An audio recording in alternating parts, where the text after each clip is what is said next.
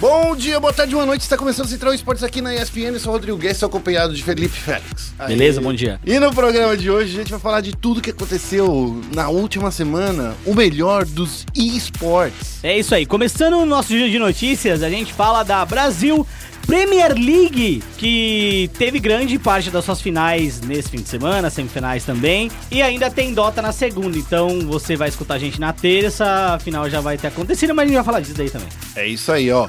Gabriel Jesus e Neymar soltam nas redes sociais que estão relaxando lá na concentração brasileira jogando um CSzinho. Na época dos meus pais, né? Dos pais do Guerra, na época do Guerra, inclusive. Na época dos meus pais não tinha nem futebol. truco, é, justo. A galera jogava truco, jogava um totozinho, entendeu? Burro Agora, em pé. É, os tempos são outros e a, a hora do chill, de relaxar, é com um CSzinho de meu Deus. É isso aí.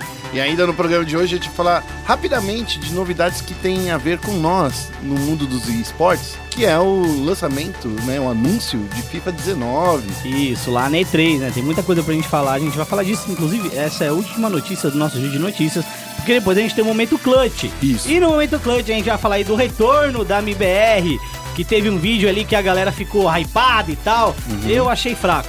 Eu... É, e a, mas... gente, a gente vai falar também do Fallen, que, do Fallen da galera lá da SK, que tá, daqui a pouco não é mais SK. É. Que eles não puderam usar o centro de treinamento da SK. Tá bom. É, e a gente vai pro Foco Ancião também para falar da Liquid, Olha que foi só. campeã do Super Major de Xangai. Félix, se a PEN ganhou da Liquid. E lá vem, ó. se a PEN ganhou da Liquid, antes de qualquer coisa. Se a PEN ganhou da Liquid, de, então poderíamos dizer que se a, a PEN tivesse participando do Super Major, ela teria ganho? Não. Ah, tá bom. é, a gente vai também focar o Nexus, falar aí da, da estreia do CBLOL, né? Que, de tudo que rolou. E também a gente vai falar de uma coisa que aconteceu muito desagradável aí. Desagradável. No, é, aconteceu coisas desagradáveis. O Jisoo não treinou semana passada. É. Então, tem essa daí também, né? É... Isso é desagradabilíssimo. Então a gente vai comentar sobre esse assunto e ainda tem, claro, os nossos comentários sobre a primeira rodada da segunda etapa do CBLOL 2018. Já vou adiantando que foi a primeira rodada mais da hora de todos os tempos. Da história. Então, segura aí, coloca o seu fone de ouvido, toma um refrigerantezinho, porque vai começar o Central Esportes agora!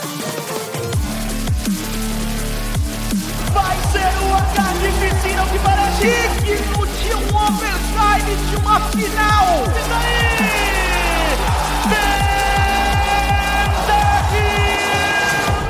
É isso aí, começando aqui nosso giro de notícias, falando sobre a Brasil Premier League, que você pode conferir nos canais ESPN, ok? Começando, vamos começar de, de CS. Vamos falar de CS? CS, CS então... é, o, é o rolê. Counter-Strike Global Offensive, que teve a Fúria vencendo a Virtu na final por 2 a 0. É. Essa final foi disputada nesse último sábado e tava meio que previsto, né? Porque a Fúria vinha, vinha ganhando tudo, né, Félix? É, a, a Fúria. O ano passado a gente teve aí a Team One vencendo grande parte das competições no Brasil. A Team One só não venceu a Brasil Premier League. E aí tem a Fúria, que também tá chegando em muitas finais, tá vencendo bastante torneios. E também conseguiu vencer aí a pelo menos a primeira etapa da BPL em 2018 em cima da Virtu, que também é um forte time, né? Uhum. É, é um time que tá recebendo bastante investimentos também o que é muito bom. E é um time que a gente está vendo a evolução, uma evolução contundente também é, em relação às competições. Falando um pouco dessa final, ela aconteceu a partir das duas da tarde no sábado, foi das duas, era para ser das duas às cinco, mas foi das duas às quatro, porque, né, foi muito rápido, na é, verdade. Era para ter sido uma melhor de três, os mapas já estavam até definidos, viu, Félix? Era para ser Nuke, Inferno e Overpass. Isso, foi Nuke e Inferno, né, é. 2 a 0 para Virtu, Nuke escolha, eh, para Virtu não, 2 a 0 para Fúria. A Nuke, escolha da Virtu. Isso. A Fúria venceu. E a Inferno, escolha da, da Fúria. E a Fúria venceu na Inferno, certo? Vou falar dos placares aí pra galera é, ter uma noção de como foi. É, o primeiro mapa, a, a Nuke, foi 16 a 11. E o segundo mapa, a, a Inferno, foi 16 hum. a 10. Cara, foi um. A gente pode ver que por esse, por esse placar aí Não é que foi uma dominância 100%, né? Principalmente aí na, na- antes das trocas dos mapas, tá- os jogos estavam até bem equilibrados, né, Félix? Não era aquela coisa assim, nossa, 10 a 1, 15 a 1. Então assim, foi uma disputa bem, é, bem equilibrada e eu acho que é aí que os furiosos, os nervosinhos, pode ser a nova T1 desse ano. É, eu também acho. Foi uma disputa é, equilibrada. Eu acho que a Fúria, ela. O, o- o que destoou muito foi que ela venceu os rounds certos. Sim, Então ela venceu nos momentos que ela precisava quebrar a economia, ou que ela precisava sustentar a sua economia pra conseguir um armado mais forte no round seguinte. Então, eu acho que a Fúria soube jogar muito bem essa parte é, mais estratégica e impor também os seus desejos estratégicos na parte tática, né? Que é quando você precisa executar e tal. Então, eu acho que a Fúria é, é um time muito inteligente ali, Old Man Spaca é, Uhum. jogando muito. Então, eu acho que Acho que foi, foi, um, foi um belo jogo. é, a- e a gente pode dar destaque pro Yuri, que terminou toda essa série aí com 51 abates. É, é uma quantidade muito grande de, de abates dentro de uma série só. Surpreso, na verdade, porque a Fúria liderou a competição de cabo a rabo, né? Ela foi a primeira colocada na etapa de pontos, ela foi campeã e, e- e é um time que, se você olha, todo jogo é jogo pra vencer, entendeu? Verdade. Eu acho que isso é muito importante. Esse pensamento é muito importante. Muito mais do que investimento, do que infraestrutura. É, os seus jogadores também precisam entender que, cara, todo jogo é jogo de vencer. Não tem, ah, não, esse jogo a gente pode empatar. Esse jogo a gente pode. né? Não. É vencer e tentar vencer rápido. Ó, só pra você, só pra gente terminar esse assunto do Counter-Strike, tanto a nossa redação aí que acompanhou o sábado do, do coisa do, do- do- da BPL, quanto os próprios narradores falaram que o destaque foi o Yuri da Fúria, Isso. que acabou aí a série com 51 abates, que É, olha, foi que. é, uma pistolada, hein, Félix? É, foi o que justamente que eu mencionei, Guerra. Tá, tá mencionando o que eu mencionei. É verdade. Muito obrigado. Desculpa. Man- Mansplaining aqui ao vivo. Desculpa, gente, eu tava, eu tava lendo aqui enquanto o Félix falava, daí eu não tava ouvindo o que o Félix tava falando. Olha só. Tá bom, vamos falar do próximo confronto que rolou em uma finalzinha gostosa também, Félix? Que foi Street Fighter V, né? Que rolou aí durante a semana. Isso. Eu pensava que a treta não ia ser entre Paulo Web e Keoma, porque tudo tava se desenhando pra ser o HK Dash, né? Pra, pra essa grande final. Isso. E aí, de repente, Paulo Web resolveu jogar as teias em cima da galera aí e ganhou o campeonato em cima do nosso primeiro representante internacional de Street Fighter. É, o professor Paulo Web, né? É, o Professor. É, professor Paulo Web aí, que aprontou, né? Durante a etapa de, de pontos, o Paulo Web, eu acho que ele tava em terceiro colocado, se eu não me Isso. engano. Aí a gente tinha. Não, não, terceiro. Quarto colocado. Quarto colocado. Uhum. Foi quarto colocado, desculpa. A gente tinha ali é, o HK Dash, que inclusive venceu o Keoma. O Keoma terminou na segunda posição. Uhum. E, e no fim das contas, a gente teve o Paulo Web vencendo o Keoma. Primeiro, eu queria é, enaltecer o Keoma, né? Uhum. É, porque o Keoma, a gente não vê ele faz um tempo. E ele vir jogar a Brasil Premier League e conseguir chegar na final é muito bom pra ele também. Uhum. Porque o Street Fighter V pra ele não foi tão. não está sendo tão bom quanto o Street Fighter 4 Ultra. Mas É, jogar esses campeonatos tá dando mais oportunidades pra ele. Justamente, justamente. E, e aí depois, né, a gente tem que enaltecer também o HK Dash, tem que enaltecer principalmente o Paulo Web, que era um jogador que, cara, Ninguém tava botando uma fé nele. É, ninguém, ninguém conhecia muito ele, na verdade. É um cara que concilia duas vidas aí, né? Então. Professor e Street Fighter Pro Player. É, então, cara. Pô, eu queria ter É, um é, professor é, que nem o Paulo, é, cara. Imagina. Ia ser da a gente vai ensinar pra vocês a aula de mecânica, biomecânica hoje. É, daí Vamos a gente jogar um coloca. Street Fighter. A gente o Street Fighter e fala assim, aqui são os hitboxes. biomecânica, é possível ficar com o corpo do Ryu? Só se você tomar anabolizante. É, ó, aí É, sim. é. Aí explica os efeitos do anabolizante no corpo do ser humano. Ó, o, o, o placar, né, foi meio apertado, foi um 3 a 2 né, como são séries melhores de 5, né, como Isso. já é acostumado aí na FGC, eu acho que o 3 a 2 mostra que o Paulo chegou realmente surpreendendo que poderia ser, nessa, nesse último round, poderia ser tudo, tudo ou nada, né, Félix? Isso, a série ela terminou em, em 3 a 2 o, Como a gente disse, o Paulo Web acabou ficando com o título. É, levou para casa aí 5 mil reais, numa premiação de total de 11 mil reais. a premiação da, da competição. É, cara, eu fico muito feliz que é, tenha tido Street Fighter. Sim. Foi a primeira temporada da, da BPL com o Street Fighter. Eu vi a galera tweetando muito, a- a- o pessoal da FGC acompanhando, tanto na- nos, nos- nos canais ESPN, como também lá na- no próprio tweet da, da BPL, da ACL, né? Uhum. Então eu acho que foi um. A gente pode dizer que foi um sucesso, porque ninguém esperava por isso chegando, ninguém vinha. Via chegando no horizonte um Street Fighter aí sendo passado na televisão com essa regularidade que a gente teve. É, justamente. Eu gosto muito de Street Fighter. Street Fighter é um jogo que qualquer pessoa assiste e vai entender. É, um cara vai bater no outro até o outro cair. É isso. Esse é o esporte mais fácil. É, É tipo isso. boxe. É porrada. É, é, tipo- Porradaria. é que nem no boxe. Só cai. Só o cara. Não, o boxe ainda tem, às vezes, o empate, né? Não. O boxe tem empate. No empate não, é, é definição por pontos. Defini né? É, tem vitória técnica, É, né? então. Daí no boxe você fala assim, o cara deu umas porradas ali, mas não venceu. Aí pontuou, né? Daí pontuou, pontuou. mais. É. Enfim. Tá, vamos falar de Clash É, Royale. um jogo mais complicado do que o Street Fighter, mas extremamente divertido, tão divertido quanto. É, é verdade, né? E, e dessa vez foi o Surgical que venceu, né? O, a- o, O, Clash Jeff. É, ele venceu o Jeff na final do Clash. Isso. É, o Jeff era favorito pra vencer é, essa final aí do Clash Royale, tá, Uhum. gente? É, o, o Jeff foi, acho que, o, o grande líder também, junto com o, o Renan, Uhum. da, da Cage. Então, assim, os favoritos pra vencer eram Renan e Jeff. E a gente teve o Surgical correndo por fora. Falando um pouco do confronto da semifinal, né? O até então favorito, foi campeão da quarta temporada, inclusive, do, do- da BPL de Clash, acabou perdendo pro Surgical. Então, assim, logo na semifinal, o Surgical já. Surgical. É, Surgical, desculpa. É Surgical. Surgical de é, cirurgia. É, é. O Surgical venceu o, o Renan. Ele ficou em quarto colocado, acabou vencendo o Renan e acabou pegando o Jeff ali na final. Posso ser honesto? Seja. Além de não esperar a vitória do, do Surgical, ninguém esperava uma vitória de 2 a 0 Não, ninguém também. esperava. Ninguém É, esperava. então numa MD3 ali, o cara levar pro 2 a 0 é muita.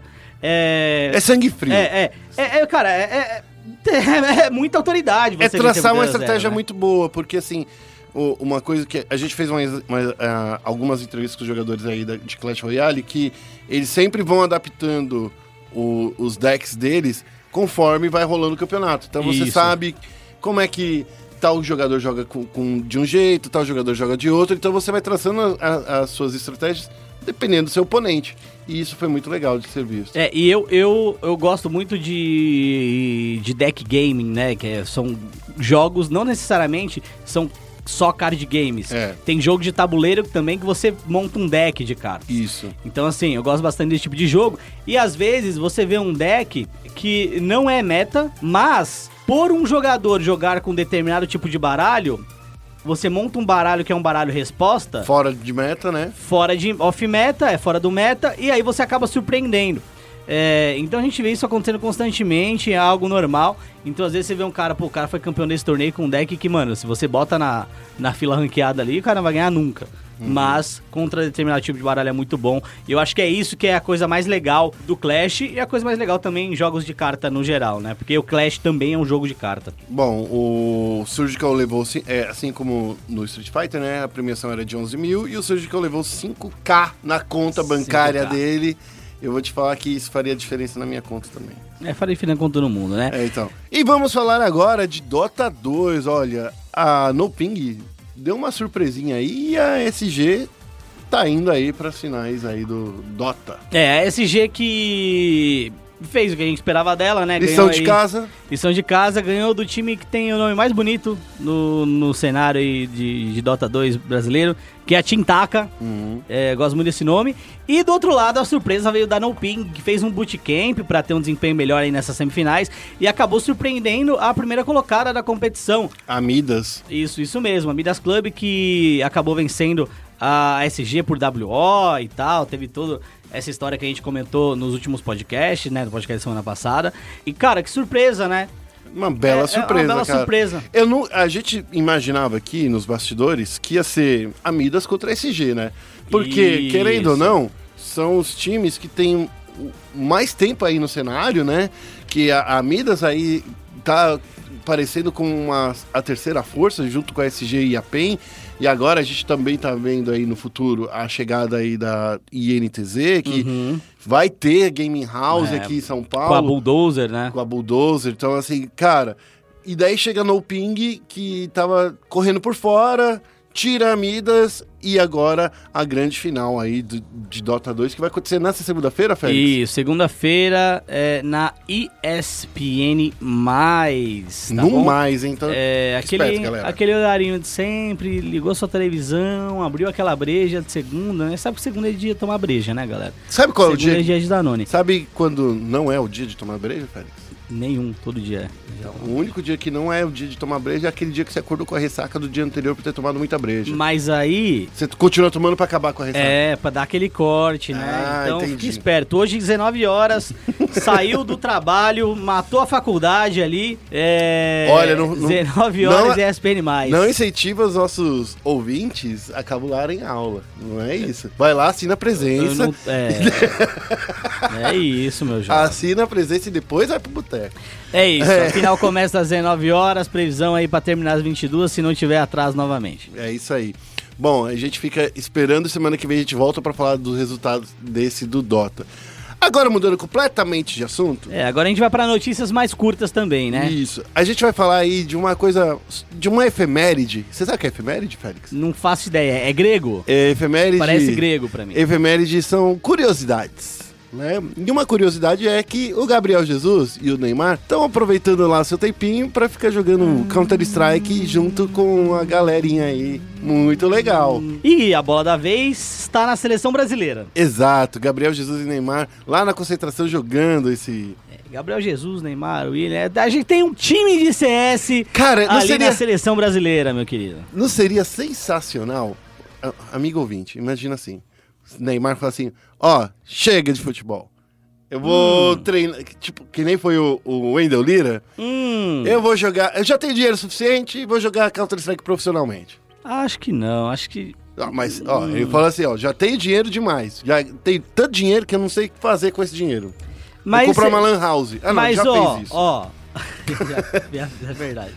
Mas seria uma parada tipo Michael Jordan. Isso. Lembra? do- Porque pra quem não lembra do Michael Jordan, tá? Você tem que pesquisar. Mas um exemplo que todo mundo lembra aí é o Space Jam. Né? E é realidade, ele deixou o, o basquete pra jogar é, Beisebol. beisebol profissional e depois voltou ao basquete, né? Porque a coisa não, não deu muito certo, não. Mas eu acho que é difícil acontecer, eu acho que não vai acontecer, não. É, eu acho que o Neymar não deve ser tão incrivelmente bom aí pra jogar. É. Deve ser bom, mas não deve ser incrivelmente bom. Deve ser melhor do que eu, diga-se passagem, o Neymar. É, O menino. deve ser melhor que a gente, na verdade. Ele joga mais CS que a gente, inclusive. Exato. Então, É. assim, esse é o. é- Antigamente, Félix, você até falou aí na abertura do podcast que antigamente a gente jogava truco. É isso A mesmo. gente jogava. Poker, poker, totó. é, jogava é, buraco, mas agora O acabou. buraco é tudo. mais antigo, Guerra. Não, mas jogava buraco. Lá, o Pelé jogava buraco. Por isso que é mais antigo. Ah, então entendi. é, é, é, pra mim, Pelé e. Neymar são contemporâneos. É. Não! Brincadeira. Ué, mas não deixa de ser. Não, contemporâneos é de contempo, tempo, não conterrâneos. Não, não, mas não deixa de ser contemporâneo. verdade, é verdade, né? Porque eles estão vivos no mesmo espaço de tempo. É verdade, é verdade. Não Então estão não deixa, vivos. é, não deixa de ser. É velho, mas continua sendo contemporâneo. E a gente vai fechar esse giro de notícias aí falando do Neymar, falando de novo desse menino aí. Posso, posso fazer a musiquinha? Hum. The champions, the champions. Não? Não. Bom, tudo bem. Então na notícia Né, aqui ó, rápido. Então, só pra aqui. vocês saberem, isso daí era o- a música da Champions League. É, era não. É a música da Champions League Ah, que eu fiz com... Marcel, por favor, coloca um trechinho aí pra gente ouvir.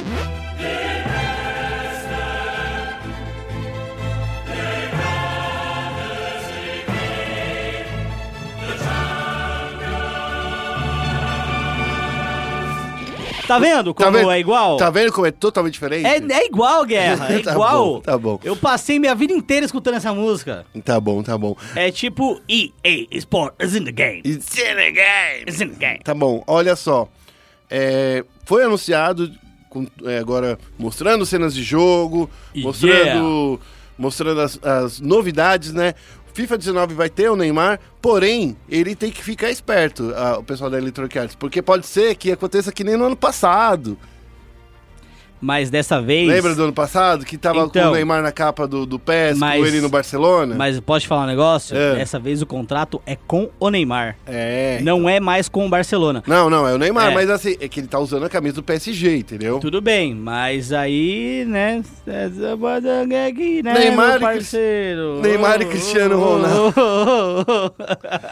Neymar e Cristiano Ronaldo na capa e, e ainda vai ter outra coisa. A Champions League foi confirmada aí no, no, no FIFA Yeah. 19 e também foi confirmado aí o, o a terceiro capítulo do Jornada, né? O modo de campanha, de história do FIFA Isso. dos FIFAs aí, que vai mostrar o fim de carreira do Alex Hunter. Fim de carreira? Eu acho que é, porque vai acabar, esse é o, último, é o terceiro e último capítulo. Mas, pô, a carreira dele. E se ele continuar. Vai que ele quebra, quebra o joelho aí. Não, ou a história acaba assim, ó, a isso. jornada dele. Porque eu fico pensando assim, como é o último capítulo da jornada? É, ele pode ir, pro time que ele sempre quis ir e aí é isso. Acabou a jornada Feliz dele. para sempre. Feliz para sempre. Hum. Entendeu? Mas assim, posso ser honesto no É. modo jornada aí do Alex Caçador? É, Falta criatividade. tá faltando. Tá faltando. Essa é, é o que eu tenho pra dizer. Tá bom. Ah, o FIFA 19 vai ser lançado aí dia 28 de setembro pro PlayStation 4, Xbox One, Switch, PC, é, celular, refrigerador, micro-ondas, fogão e quem sabe Pager. E quem tem o Pager também, mas e quem sabe para aquelas novas fechaduras Android aí que tá aparecendo no mercado. É, tem umas fechaduras de umas marcas aí que a gente não pode mencionar aqui que são muito boas, inclusive tô cogitando em comprar uma pra minha casa. Também tô pensando. Porque mais que digital, ela abre com o olho. Ah, olha Você só, olha. Bom, esse foi o nosso giro de notícias. É, a gente vai. ah, só para lembrar, fechando aqui, todas essas novidades foram feitas aí, foram reveladas na, na E3, né? Que é a grande E3. feira mundial dos videogames. Que tem também ainda nessa semana novidades que vai rolar de PES 2019. Provavelmente, sim. Provavelmente. PES 2019. E, e ainda vai ter mais novidades aí. Se, se a- essas novidades forem realmente super da hora, no programa que vem a gente fala mais disso. E tem outras novidades também, galera. Não queria, eu sei que aqui é um programa mais voltado para esportes, mas tem outras novidades, novidíssimas novidades, novidíssimas maneiras. É, fica acompanhando o Félix, que é o cara entusiasta É. é, dos videogames. Eu? Você, Eu? Você é entusiasta. Você não é? Não, eu não sou entusiasta, eu sou um profissional. Ah. Todas, todas as minhas críticas, to- todas as minhas críticas à E3, ao cenário dos videogames, são embasadas. Félix não tá deixando falar. Ah. As minhas críticas também são embasadas. Por exemplo, o novo Pokémon, o Let's Go Eevee, Let's Go Pikachu, eu vou comprar. Fico feliz com como ele foi feito? Não, achei uma merda. É, mas eu vou comprar, porque eu sou entusiasta. Acompanhe a gente nas redes sociais, vem discutir com a gente. Ó, é o Fel Félix e eu sou o arroba guerra. Lá no Twitter a gente con- con- conversa mais sobre videogames em geral. Aqui é um programa de esporte. Tá bom! Então vamos falar sobre Counter-Strike. Vamos entrar no momento clutch. Okay, team, follow my command. E não é só Counter-Strike. Porque tem. Lembra vocês também? Eu fiquei nervoso.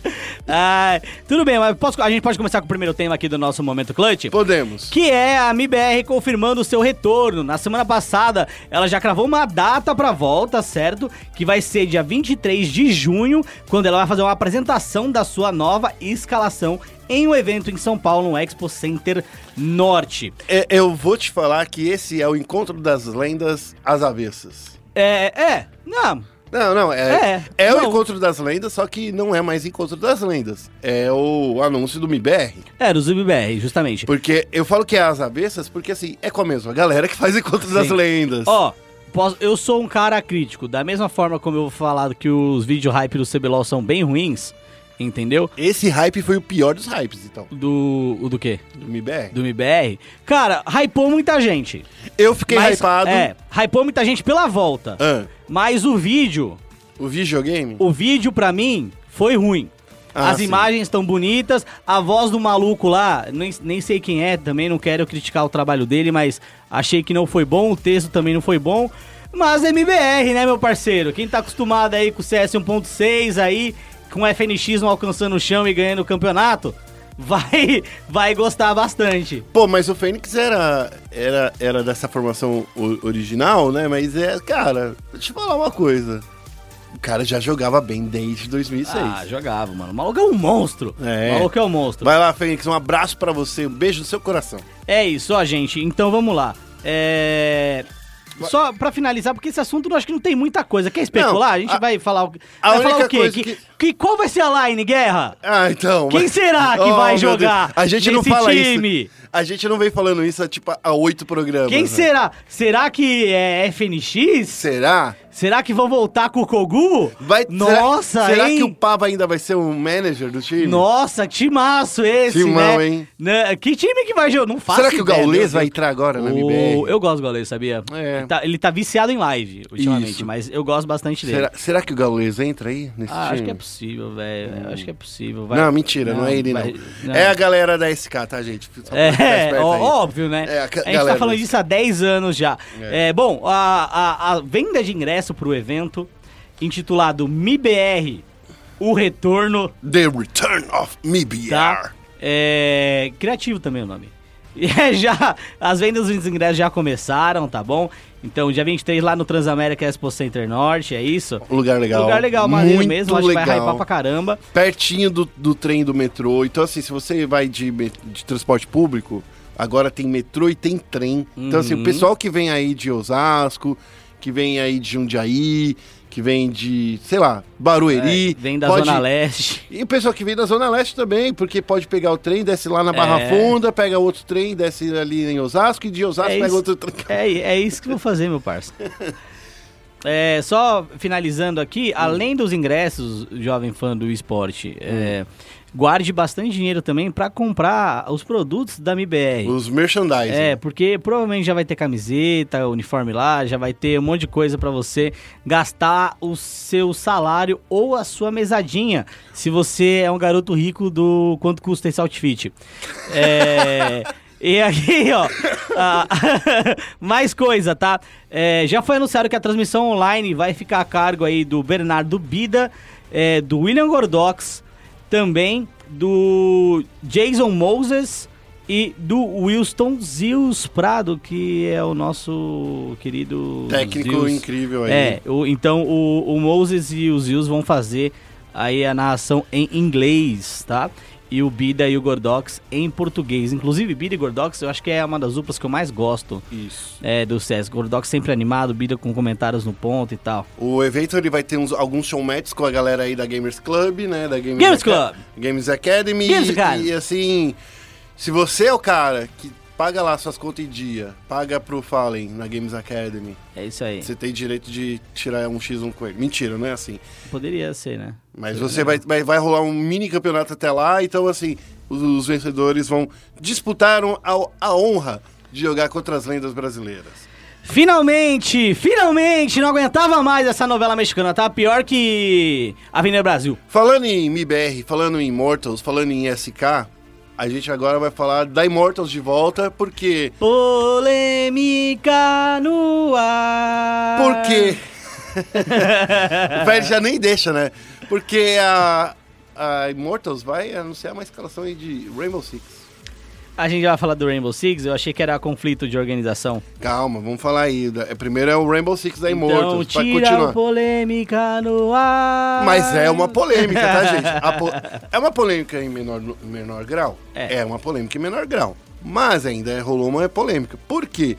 A Immortals anunciou aí que vai vir pro Brasil jogar Brasileirão, jogar Pro League brasileira, que é. Tudo bem que falam que sou americano, mas é brasileira. É sul-americano nunca, essa prova. é brasileira, né? Então é isso aí. E aí, nessa última terça-feira, né, no dia Isso. 5, a Immortals falou assim: Ô galera, vocês pensaram que a gente não ia falar mais de Brasil? Tamo aí, ó, no Rainbow Six. Isso, foi isso mesmo que aconteceu. É, ah, o time que eles foram atrás É um ex-BRK, né? É, é o ex-time da BRK, certo? Que a gente falou, amiguinhos, na semana passada. Isso. A gente falou desse time da BRK que tá dando muito problema, os caras estavam saindo, depois da saída do Diogo, todo mundo que sair. E aí eles fecharam com a Immortals, que não é novidade, vai investir pesado no Brasil, por quê? Porque eu, brasileiro, guerra brasileiro, você brasileiro, é carente. Isso. Entendeu? Aí o que acontece? Aí vem um americano e fala, pô, vou ganhar dinheiro em cima desses trouxa. Aí, o que, que ele vai fazer? Ele vai vender uniforme a rodo, porque ninguém investe no Brasil e a gente é carente. Então tem uma demanda latente aí. Não tô criticando o empresário, tá? Não, É, não tô criticando o empresário. ele tá fazendo certo. Tá fazendo certíssimo. É... E eu não tô criticando ninguém, eu tô falando que a gente é um bando de sul-americano carente fudido. A questão é que essa, essa Pro League brasileira aí, o Brasileirão, tá virando mais um, um campeonato mundial, né? Nossa, o bagulho tá monstro. Tem FaZe Clan. Mundial não. É. Não, tem FaZe É. Clan. Tem Immortals. Tem. É que fez é europeu? Não, fe- fez é europeu, mas é, É americano. europeu, é uma empresa americana que tá É na Europa. que tá na assim que Europa a no Immortals é americana que tá no. É, mas assim, ó, pra mim é uma liga norte-americana. Essa... Tá, mas tá bom, mas ainda tem a Liquid, né? Então, que é outra coisa, outra equipe bem legal. Uhum. E, bom, Eu posso fazer uma crítica? Critique. Ai, Guerra olhou pra mim aqui. A minha crítica é o seguinte: acho muito da hora aí os times brasileiros terem. é, times americanos As terem line-up brasileiro e Isso. tal. É, acho da hora a galera torcer por esses times, mas não se enganem. Não é um time brasileiro. Uh, Mas, mas no CS a galera chama brasileiro porque o, o- a line-up é brasileira. Mas o- a organização não é brasileira. Ah, Então, assim, acho muito da hora os times brasileiros jogando por equipes norte-americanas, por equipes do exterior. Acho muito da hora. Mas o meu maior sonho é ver uma equipe brasileira, uma equipe brasileira, com donos brasileiros e tal, vencendo torneios grandes, tanto no CS quanto no, no acha, Rainbow. você acha que a Black Dragons poderia então investir em uma equipe brasileira de Counter-Strike de primeira ponta, assim? Eu não sei se é Black Team- Dragons, mas a gente tá vendo a Team One, a gente É. tá vendo a Fúria. Então, assim, o meu maior sonho é ver uma organização full brasileiro sendo campeão. Não tô, é, sei lá, sendo é, xenofóbico, sei lá, coisa do tipo. Uhum. Mas eu, eu gostaria de uma equipe full BR é, tendo, conseguindo virar um negócio e tal, e tendo infraestrutura, né? É. Acho que seria da hora. Bom, agora que, o que eu queria que você prestasse atenção. Hum. A gente deu a notícia anterior que era a MIBR, a Immortals anuncia a MIBR. Agora é polêmica! Você lembra disso? Lembro. Daí, o que acontece? A Immortals anuncia uma equipe de Rainbow Six com o nome de Immortals, não com o nome de MIBR. Isso. Aí que vem a polemiquinha. Eles quiseram guardar o nome MIBR pra anunciar junto com a galera da próxima notícia? Você acha? Porque qual é a próxima notícia? Vou te falar. Isso aqui, ó, tá tudo interligado, entendeu, amigo? Tá tudo interligado. Porque a SK, o time que o Fallen está atualmente, não pôde usar o centro de treinamento lá na Europa. É. Sabe o que eu acho? Hum. Eu acho que o MIBR talvez não seja um projeto da Immortals, Seja um projeto do Fallen e companhia. seja um projeto do NOAA. Ah, entendi. Acho que pode ser um projeto do NOAA, Hum, separado da Immortals, hum. certo? É... E aí pode ter sido essa, tipo, ó... É o novo investidor aí do MIBR. É, o digamos NOAA é assim. investidor no MIBR, é, Immortals não comprou a ideia, e aí o investidor do MIBR é o NOAA e não a Immortals, Ah, entendeu? Mas a, a Immortals anda retweetando as coisas do MIBR aí. Será que é porque o Noah é dono? Que Então. ele manda no, no SM lá da Immortals? Aí, É, não, cara, dá É, retweet aí no. Então, anda retweetando, mas o Noah é quem tá tweetando mais, né? É verdade. Então não sei, não sei, não sei. Pode ser, pode não ser. Mas a verdadeira realidade é a seguinte: é, rolou essa treta aí. Eles já estavam querendo fechar muito tempo, né? Isso. Esse time da, do Fallen, do Fer, do Cold Hum. e que agora tem o Steel e, e tem o Boltz também. Eles já queriam fechar muito tempo com a, a Immortals com esse projeto da MBR. Hum. Aí parece que é assim. A gente não sabe como foi isso. É, a gente não tá sabendo ainda. É, a gente vai ter assim- aqui muita coisa ainda pra pesquisar É, e pra estudar. rolar uma rixa do jeito que tá rolando, Hum. ninguém é santo, né, meu parceiro? Claro. Pra rolar a rixa do jeito que tá rolando, os dois devem ter se estranhado, tipo, a galera da SK queria, pode querer renovar com os caras, aí os caras falaram, não, a gente não quer renovar, ah, porque a gente vai pra MBR, ou a gente quer renovar, mas só por tanto, então assim, nem, nenhum dos dois lá, nenhum dos dois é santo, cada um olha pro seu, pro seu próprio rabo, cada um aceita a melhor proposta, e essa é a vida, tá ligado? Então assim, É, a galera da. O, o, do, do- o Noah, a galera da Immortals deve ter chegado lá pra, pro Fallen Company e falar: ó, meu parceiro, é o seguinte, a gente vai é, reviver a MBR. Ou o Fallen virou pro SK e falou: Vamos ver reviver a MBR, a gente joga pela tag MBR. E a SK falou: Nem fudendo. Aí eles falaram: Ah, Noah, quer fazer isso aqui com a gente? Aí o Noah falou: Quero. E aí eles abraçaram. A gente não sabe o que rolou, entendeu? É. Pode ter rolado várias coisas, mas a questão é. Tão saindo e tá todo mundo brigado, tá todo mundo fudido. E a SK, pra mim, fez uma merda tremenda. Sabe, é aquela coisa que a gente fala de pais separados, que É, saem é bem tretados? isso, é bem isso. É bem isso daí. O Fallen não deve ter dado também mole pra esse cara, né? Claro, eu não daria mole pra, pra um Ah, cara... claro que não, mano. Os caras têm patrocínio da Mercedes-Benz, da Visa, tem patrocínio maior do que É, não, muita tem que dar gente. mole, não. E aí a história é a seguinte. É, pra esse último torneio, pra Star Series, né? é, e até pra ECS, se não me engano. Isso. é, eles queriam fazer ali o treinamento no CT da SK, né? Isso. Que fica na Alemanha. Lembrando que a GH do desse time da SK fica em Los Angeles, certo? E é Estados do Unidos. time. E é do time.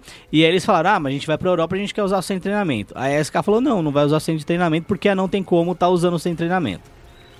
É Aí- isso. É aí que tá falando, ó. O, o- É isso. Le- Lembra do lance dos pais separados? Aí, o Fallen É. e a cara eram casados.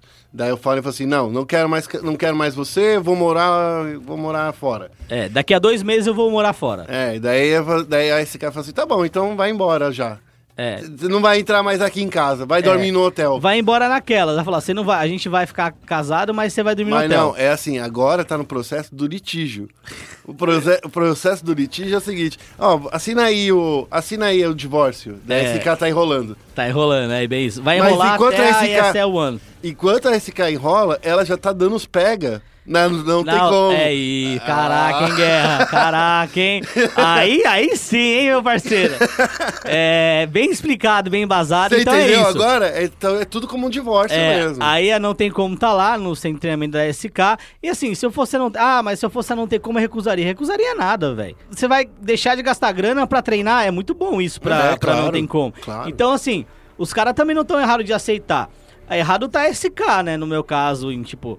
Fazer a proposta antes do contrato terminar é, e não arrumar um como o, o atual time deles treinar. Então, assim, eu acho que a SK não, não tá fazendo certo, fez bem errado nisso daí. E aí o que aconteceu? O Fallen e companhia aceitaram jogar alguns torneios menores, né, em, em Portugal Isso. ali, é, principalmente para poder é, treinar na Europa, sem não- arcar com os custos. Pra não chegar agora aqui na, na ESL One, que essa é a última notícia super relâmpago, que é isso que a gente Isso. Uhum. colocar aqui, que vai rolar ainda nessa semana, Isso. pra ele não chegar destreinado, não chegar fora do meta aí, porque muita coisa muda, né? Então, e assim, a gente sabe, jogador profissional precisa treinar a todo momento, né, Félix? Isso, precisa treinar a todo momento. E a ESL One, essa semana, é, o, o stage presencial começa dia 15. Isso, Mas o torneio em si começa dia 13. isso. certo? É, e é bem possível que a gente faça uma live no dia 12, tá? Falando do- dos times e tal. De qualquer forma, a gente já vai, eh, já vai estar lá, né? ESPN Esportes já vai estar lá com o nosso querido Rock Marques Neto, que vai estar trazendo as informações Isso. quentinhas, direto da terra do pão de queijo e e falando com a galera lá da, com os times, trazendo todas essas movimentações de bastidores. Então, fiquem espertos lá no espn.com.br barra esportes para acompanhar tudo o que rola. Ou seja, esse momento clutch que a gente falou aqui, a gente fo- focou em Immortals, MIBR, SK, para tudo chegar nesse ponto culminante que é, é a ESL One, que é o Isso. pivô dessa é o separação. pivô da separação aí. E esse é o One Pão de Queijo, Exatamente. tá? Bom, esse foi o nosso momento clutch. A gente vai falar agora um pouquinho do Dota que rolou aí, ó, um campeonato super incrível, super duper aqui nos canais ESPN. Vamos focar o ancião. Super Major de Xangai. Super Major de Xangai acontecendo desde o dia 2. Essa, essa foi a competição que finalizou o circuito profissional do Dota, por quê? Depois dela, o The International. Então ela foi o último torneio antes do grande mundial de Dota 2. Era o torneio que tinha a maior premiação e tinha a maior quantidade de pontos também. É por isso que alguns times precisavam jogar ele pra sacramentar a sua ida pro The International por pontos. Assim, vamos lá, né? Falar do, do torneio. A gente teve, não vou falar que foi uma surpresa, porque a Team Liquid é muito forte, é, mas a Team Liquid não tava vindo tão bem nos últimos tempos Verdade. aí, né? Inclusive, perdeu pra PEN, a gente até Isso. comentou aqui no podcast, né? E não perdeu uma vez pra PEN. É. Perdeu duas vezes. Isso. Perdeu uma MD1 na etapa de grupos do ESL One Birmingham e depois perdeu a MD3 também pra ver quem ficava em segundo colocado na, na, na, no- na etapa de grupos da ESL One Birmingham. Então, assim, a, a Liquid perdeu duas vezes ali pra Pen Gaming, mas, mas no Super Major de Xangai, Guerra, pode falar um negócio? É. A primeira derrota em uma partida única da Team Liquid foi só na final, que ela acabou vencendo a Virtus Pro, que também é outro grande competidor desse ano do Dota, por três jogos a dois. Foi a primeira derrota de partida única e, acho que o mais importante, no geral, a Liquid não perdeu um confronto. Hum. E as outras vitórias foram tudo 2 a 0 É, na Upper Bracket. Isso Então, significa que tá muito forte e que. Será, Félix, que a Liquid não tava querendo mostrar tudo que ela, que ela poderia fazer porque ela não queria demonstrar suas estratégias? Porque esse evento, que- querendo ou não, ele era um Major que dava mais dinheiro. é, o, o Major de Xangai foi do circuito inteiro o que mais premiou em tudo, né? É, exato. Então, assim, se você tá focando aí em um campeonato, você não quer mostrar suas estratégias, concorda? Concordo, concordo plenamente. É, levando em consideração que eles ganharam aí é, 555 mil dólares, Cara, é muito né? dinheiro. E, e eles Você levaram. sabe, tipo, isso é um milhão e meio de reais, gente. é, e eles levaram pra casa aí 1.125 pontos.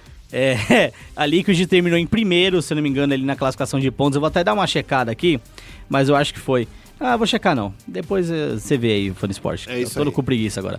É, Tá mas ficou ali entre os dois primeiros. Então, eu acho que eles podem ter escondido um pouco o jogo, mas a justificativa pra ter perdido na PEN na S1 Birmingham foi, é, cara, a gente a gente não estudou direito os caras. É, É, mas é o que acontece sempre, porque não foi um, um- um demérito da, da Liquid perder pra PEN, mas foi um mérito da PEN de traçar estratégias pra vencer a Liquid, Sim.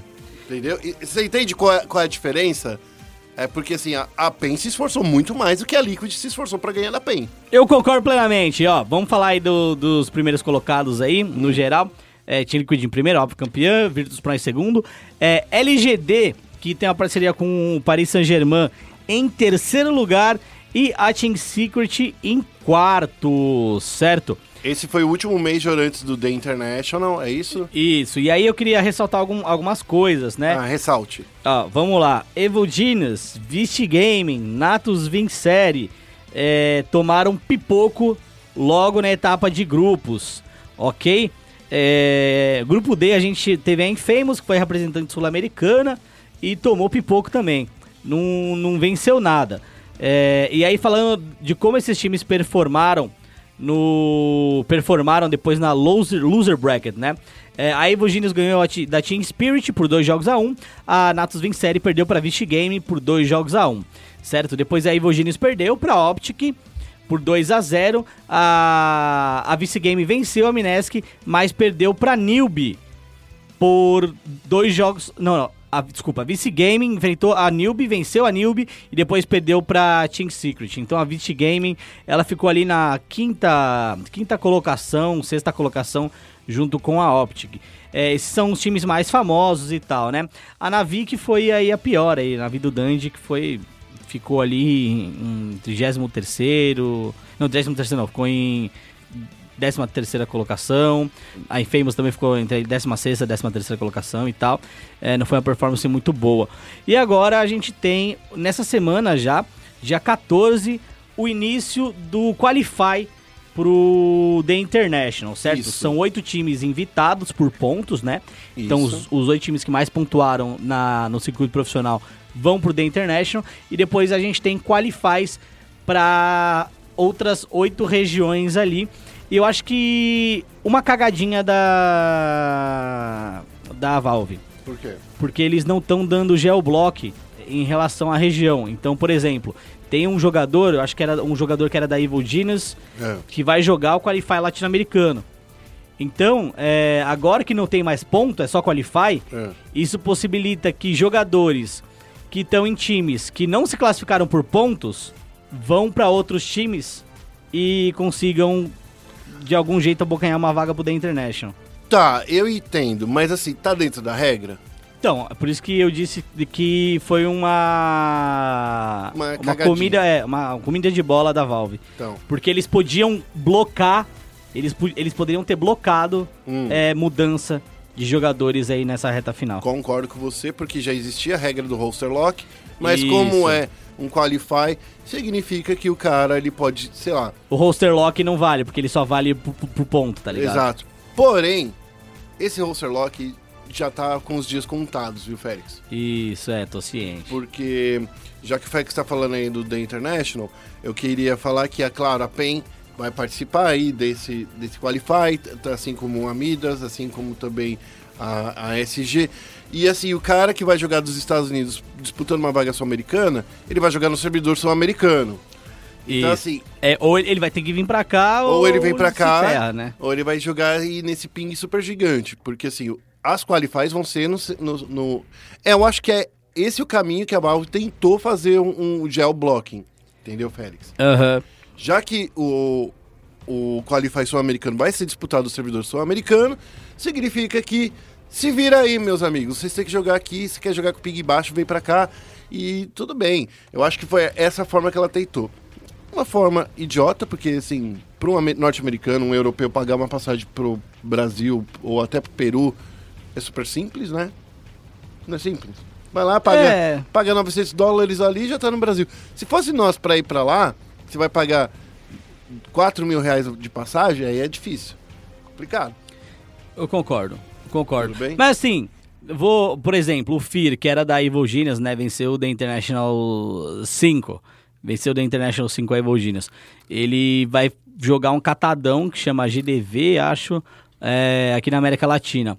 É, é, eu acho meio injusto, mas eu acho que a PEN vai dar um espanco neles. É, Essa é a verdadeira vai, realidade Porque os caras não treinaram juntos o É. suficiente, cara. Então, assim, Mas acho Para de zoado. mimimi, para Acho de zoado. mimimi. Acho zoado. sabe o que é isso? É medo de enfrentar caras mais fortes, porque você vai ter que enfrentar esses caras lá do próprio Internacional, É. entendeu? Então, assim, para de mimimi, porque isso é só uma escada, só mais um desafio. Mas eu, eu, mas eu acho zoado. Tá bom. Acho, mas tudo bem, né? Tudo bem. Acontece, acontece. Eu queria só Acontece. falar um pouquinho ainda, antes de encerrar aqui o ancião. Parabéns aí pra Liquid que venceu o Super Major, foi super legal. Foi bacana. Mas eu queria fazer um adendo que eu também não coloquei no roteiro, só pra pegar o Félix de surpresa, pra saber se ele tá lendo o spnesports.com.br. Surprise, motherfucker. Brincadeira, que não é esse endereço, é spn.com.br barra esportes. Ah, Quero saber se ele ficou sabendo aí das mudanças do Dota Pro Circuit do ano que vem. Fiquei sabendo das mudanças sim. É, como assíduo leitor de ESPN Sports BR.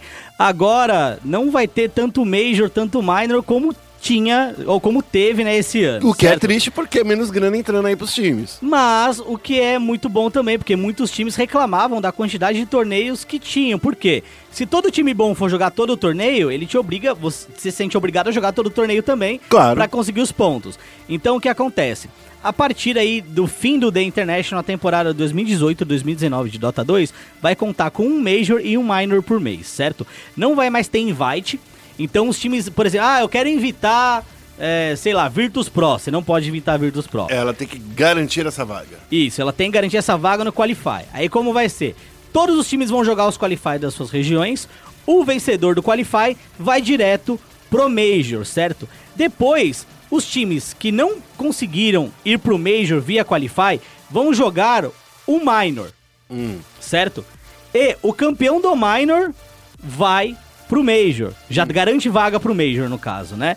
Então, assim, é, é, uma, é um calendário mais enxuto de torneios que a gente vai ter pro Dota, porém mais organizado. É, eu acho que é esse o problema principal, porque assim, vamos combinar. É mais organizado, eu acho mais organizado. Quando você joga essa quantidade de campeonatos, quando o Minor tá dando ponto e o Major tá dando ponto pro Dota Pro Circuit, que tudo isso culmina no The International, você fala assim, gente, é muito cansativo você jogar isso, porque é aquilo que o Félix falou.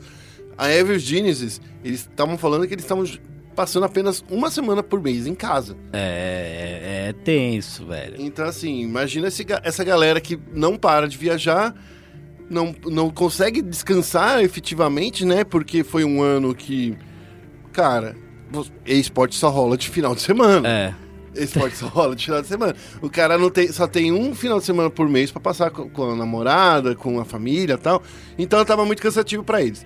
Aí a, a Valve pensou nessa alternativa e ainda por cima, eu acho que é a parte mais legal, ela vai acabar com o roster lock. É, pra você entender o que acontecia. Por exemplo, ah, ne- nessa temporada funcionava desse jeito. Ó, você tinha pontos, individualmente você, jogador, tinha pontos. E o seu certo? time tinha ponto. E o seu time tinha pontos também. Porém, porém, se você chegasse e falasse, olha, eu quero chutar esse jogador aqui. Ou um time virar e falar, eu quero aquele jogador porque ele tem ponto que vai me qualificar pro The International. Você não podia fazer isso. Exatamente.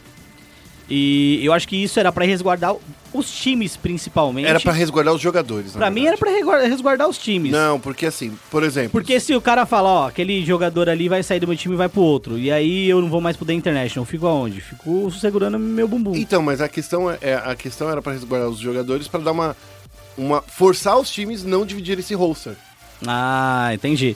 Mas também zoava os times, eu concordo. Você entendeu? Porque assim, é, o- o- os jogadores eles se viam forçados a jogar juntos porque mesmo Sim. que eles não estivessem dando bem, mas se o, o cara saía, você perdia 35 pontos aí. É. 35% dos seus pontos. Isso, isso é péssimo. Isso era péssimo. Agora, como são cinco jogadores, cada um dos cinco tem 20%, 20 dos pontos. Uhum. Então, assim, você divide ainda esse poder para o jogador e para a equipe, porque a equipe Uhum. agora ela consegue ter vantagem, consegue fazer até essas coisas malucas aí de contratar um jogador porque ele tem mais pontos, ou porque você consegue mexer aí no, no- no- na sintonia entre os jogadores e por isso você consegue acabar. É uma coisa legal, a gente precisa ver como vai funcionar direitinho aí no, no próximo ano, né? No próximo, Na próxima janela anual do Dota. Mas eu gostei bastante dessas mudanças. Eu também, só fica aqui uma crítica pra Valve, vamos olhar pro CS aí, por favor. Tá triste. Tá triste. Vamos Volvo, contrata o pessoal aí de esportes aí do Dota pro, pro CS, parece Olha que... pro CS, pelo amor de Deus. O pessoal do CS, coloca a sua mesa do ladinho do pessoal do Dota, que pode ser que vocês trabalham. Porque é assim na Valve, né? Você carrega a sua mesa. Você leva, em vez de você mudar, colocar, sentar em outro lugar, você leva a sua mesa inteira. Que doideira, hein? É da hora. Eu queria muito que a SPN ah, colocasse. Imagina subir esse prédio aqui Não. Com a mesa, você carregando essa mesa. Que ideia Ia ser péssima. tosco, mas tudo bem. Bom, chega de falar de Dota, vamos falar do LoLzinho que tá chegando a hora de focar o Nexus. Bem-vindo a Summer's Rift. E pra focar o Nexus, a gente vai começar falando sobre outra polêmica, porque a SPN Sports é isso daí, é a turma da treta. Antes de falar da rodada, a gente vai falar de um problema que rolou aí com o Flamengo durante a semana passada, porque o time, o Rubro Negro, não conseguiu treinar direito por causa de um problema com o salário do Gisu. O Gisu, segundo a gente ficou sabendo aqui na SPN Sports, ele não tava treinando porque ele falou assim: chega, eu quero receber meu salário de três meses. E daí a gente falou assim: what? Como assim? Você tá trabalhando aqui três meses não recebeu? O que que tá acontecendo? Daí a gente foi atrás do Flamengo. O Flamengo falou assim: ah, aqui a gente só paga em CLT. E como o cara não conseguiu ainda tirar a carteira de trabalho, a gente não conseguiu pagar ele. Tá, posso fazer Ah. uma observação? Quero fazer uma observação sobre isso aí. Dá- Deixa eu só fazer, terminar o resuminho. Tá bom. Daí, com isso, o Gisu não treinou, o Mitch não conseguiu colocar o time em reserva, porque não tem um reserva pro Gisu, né? E aí o Flamengo ficou essa semana inteirinha só, só treinando no segundo screen da quinta e no primeiro e no segundo da sexta. É, ó, a minha crítica é a mesma crítica que eu fiz pra Immortals no caso do, do KNG, lembra? Lembro. Que falei, pô, ah, o KNG não tem visto. Mas peraí, a culpa é do KNG ou a culpa é da Immortals? Porque, do meu ponto de vista, se a Immortals contrata o maluco, ela tem que ajudar aquele maluco a tá regular. Hum. Então, é, aqui não tem dois pesos, duas medidas. A mesma crítica é pro Flamengo pra mim. Se o cara contrata um maluco lá da Coreia do Sul, Traz o cara pra entendeu? cá. traz o cara da, pra cá pra jogar, a responsabilidade dele tá com os documentos em dia É do Flamengo. é do Flamengo, não é do cara. Tá ligado? E aí fica culpando, ah, que a, o- a nossa notícia fala, né, da burocracia brasileira e nananã. É, mas é, eu entendo o que você tá querendo dizer, que realmente é um problema do Flamengo. Eu acho que, assim, essa inflexibilidade do Flamengo não pagar, por É. exemplo, você não conseguiu tirar a carteira de trabalho do cara, então faz um contrato. Pede pra ele abrir um MEI, meu parceiro. É, faz um contrato. O- Que MEI também ele precisa ter cidadania pra você Ah, abrir é? um MEI. É, então não é tão simples assim. Contrato de prestação de serviço simples. então. Exato, é isso que eu ia falar. Faz o contrato de prestação de serviço simples, que você fica resguardado aí É de isso. não ser processado, e daí você consegue pagar ele. A questão é que o Gisu também, ele se enrolou pra tirar os documentos brasileiros, porque pra você abrir uma conta no banco no Brasil você precisa de um CPF. Porra, claro que ele se enrolou, o maluco não fala nem inglês. É, fala, não, ele fala inglês. Ele vai chegar lá mandando xinga, xingou, ya, abre, não, falar, o que que tá falando aí? Ele vai falar, ó, Diago, ó. É.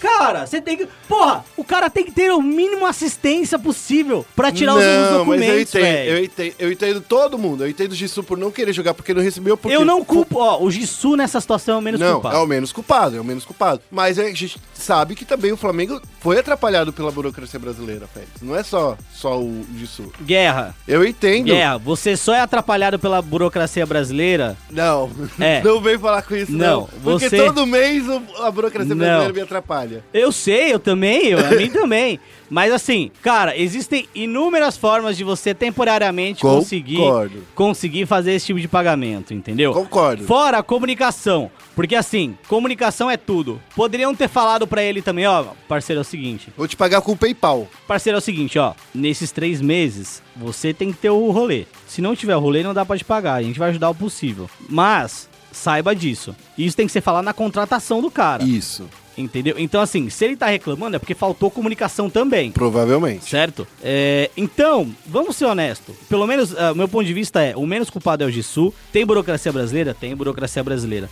Mas se você colocar a culpa na burocracia brasileira, te eximir de culpa, você não, tá não, sendo não. equivocado. Eu não tô eximindo o Flamengo de culpa. Entendeu? Por isso que eu falei, sim, existem alternativas. Ó, faz esse contrato simples de prestação de serviço simples.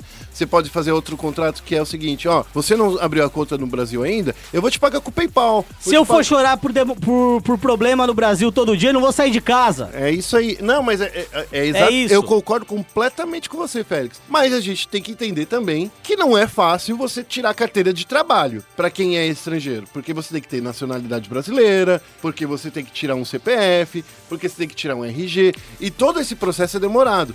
Eu acho que o maior problema aí foi do Flamengo querer pagar só com o CLT. É, Esse é claro. o problema.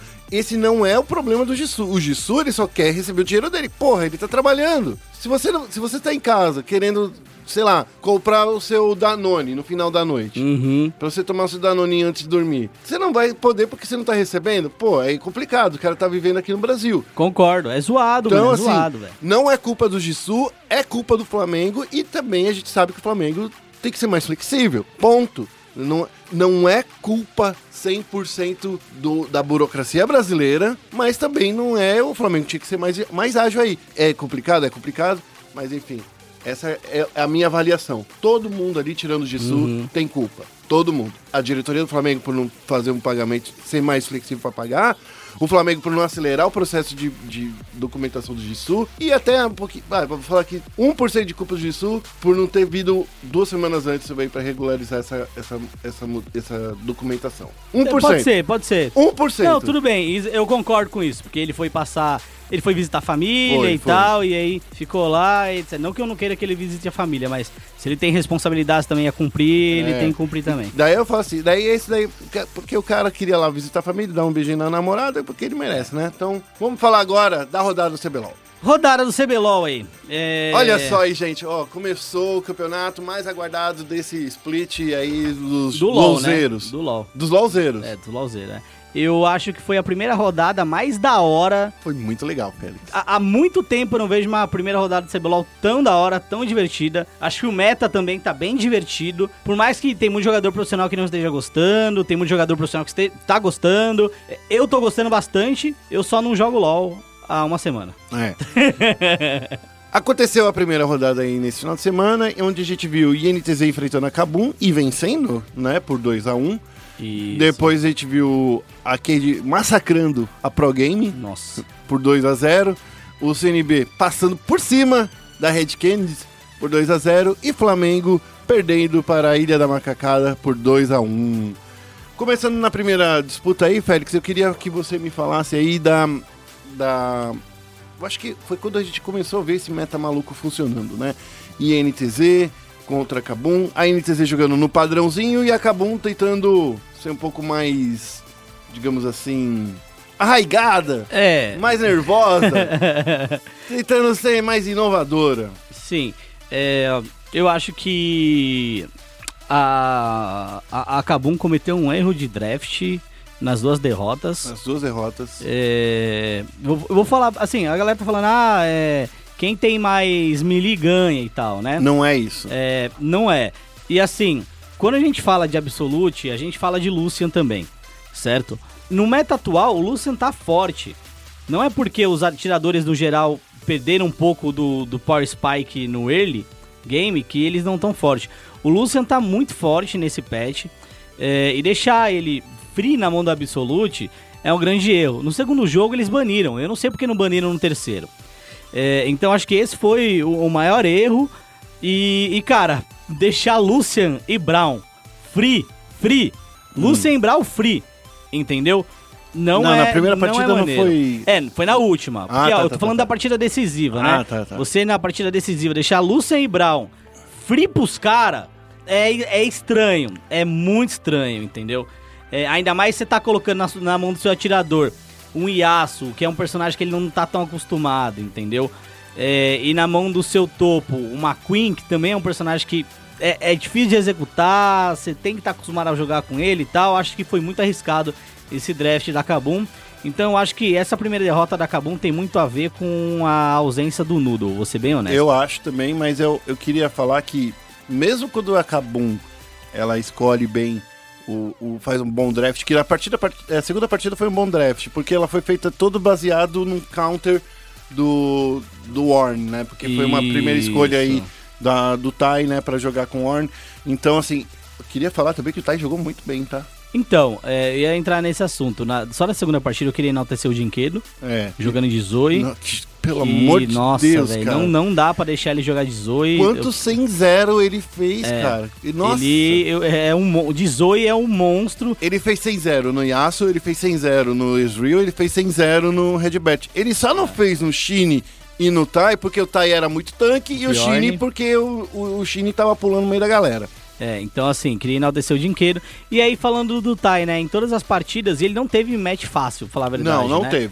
É, em todas as partidas ele foi muito bem. Na primeira partida de Camille, é, fazendo boas jogadas. Então era aquilo que a gente tinha falado também, né, Guerra? Na lane ele parece ser melhor do que na jungle mesmo, independente da posição.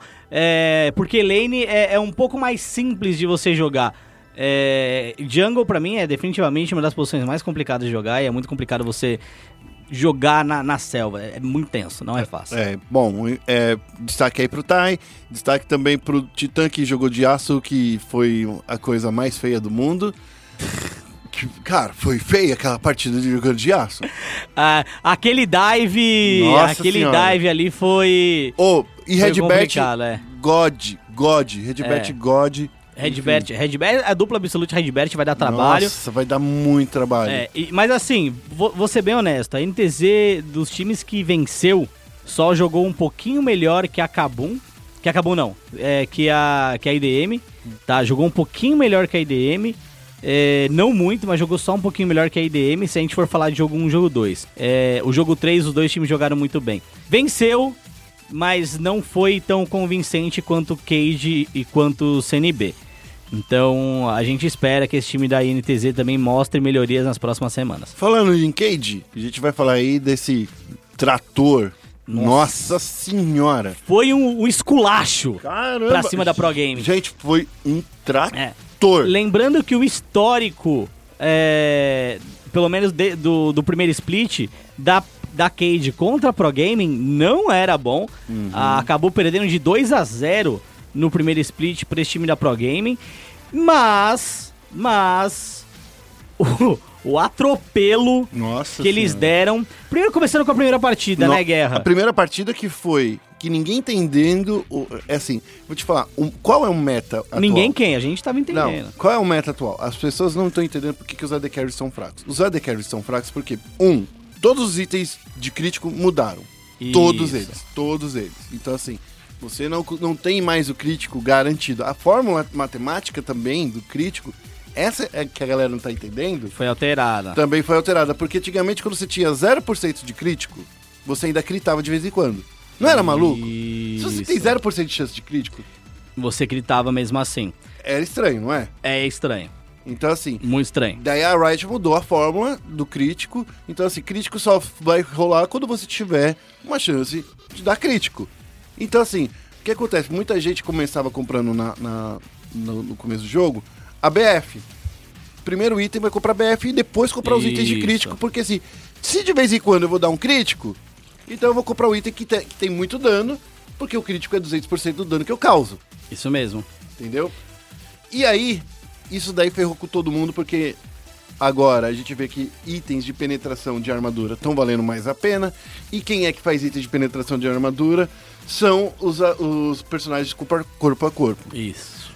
E com isso, com um item, um personagem que faz uma Trinity Force, fica muito mais fácil que um cara que faz uma Infinite Edge, que não dá mais crítico, entendeu? Isso mesmo. Eu expliquei tudo isso porque essa foi uma partida que a gente viu, a primeira partida, Mas assim, é mais complexo que isso também. É, e os itens mudaram, é muita coisa. Isso foi um resumo, um overview. Isso. Por que que... É, aí, posso falar uma coisa? É. Por quê? E aí o que acontece? Além disso, os números base dos atiradores foram alterados também. Sim, sim, sim. E quais foram os personagens que tiveram menos alterações? Principalmente por causa de item. Kaisa, que pode fazer AP, inclusive, Exato. e a gente tá vendo ela AP, e Ezreal. Então, quando a gente fala, principalmente nessa partida de Pro Gaming contra Cade, a gente viu esses atiradores na segunda partida. Isso. Mas a gente vai começar pela primeira, porque a primeira eu acho que é onde a gente viu O novo meta. o novo, esse novo meta e ele sendo executado de maneira impecável Primorosa. né? Assim, dois times que executaram em vitórias de uma maneira impecável, e não impecável, mas primorosa nesse fim de semana, com o novo meta, né? Foram é, Cade, que venceu as partidas, e Flamengo, que executou muito bem no segundo jogo também os dual, a, a- a- duas dual lane deles, né? Isso. Então, assim, esses times executaram muito bem. Mas a Cade foi primoroso. É. Jogou com o Pyke, foi a estreia do Pyke na mão do Jocksters, inclusive. Foi a estreia do. Pyke num competitivo de League of Legends. É, ninguém tinha jogado com o Pyke? Porque só tava rolando o CBLOL. Mas, Mas rolou Oceania também. a Oceania não rolou o Pyke. Não rolou Pyke? Porque ele foi então, banido Então foi a estreia. E Mordekaiser. Então, Isso. assim, Pyke e Mordekaiser é a melhor do imaginável. É. É guerra. Sabe por quê? É, porque são dois personagens Rue. Hum. Que você tem que dar valor, né? Tem que dar valor pelo Rue. Pelo Rue. E as habilidades do Mordekaiser combam muito quando você faz um dual lane. Então isso é muito bom. Qual é o problema Do do. Mordekaiser? Ele não tem nenhum controle de grupo heavy, pesado. Não tem um heavy baile. Ele não tem, mas assim, daí o pai que chega com esse stun, que é um dos maiores stuns do, do jogo, Nossa, é porque 1.8 segundos é muito tempo, são quase 2 segundos parado. Então é muito tempo.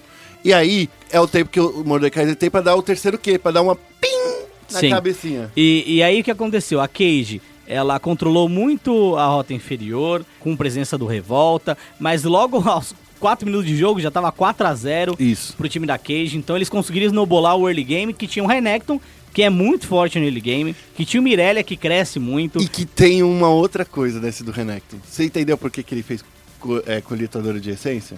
Hum, explica pra nós, porque ele não tem mana, né? Ele não tem mana, então esse item é inútil pro Renekton, já que é um item que recupera mana, Sim. É um item inútil. Mas só que não, ele tem uma nova passiva. A passiva é.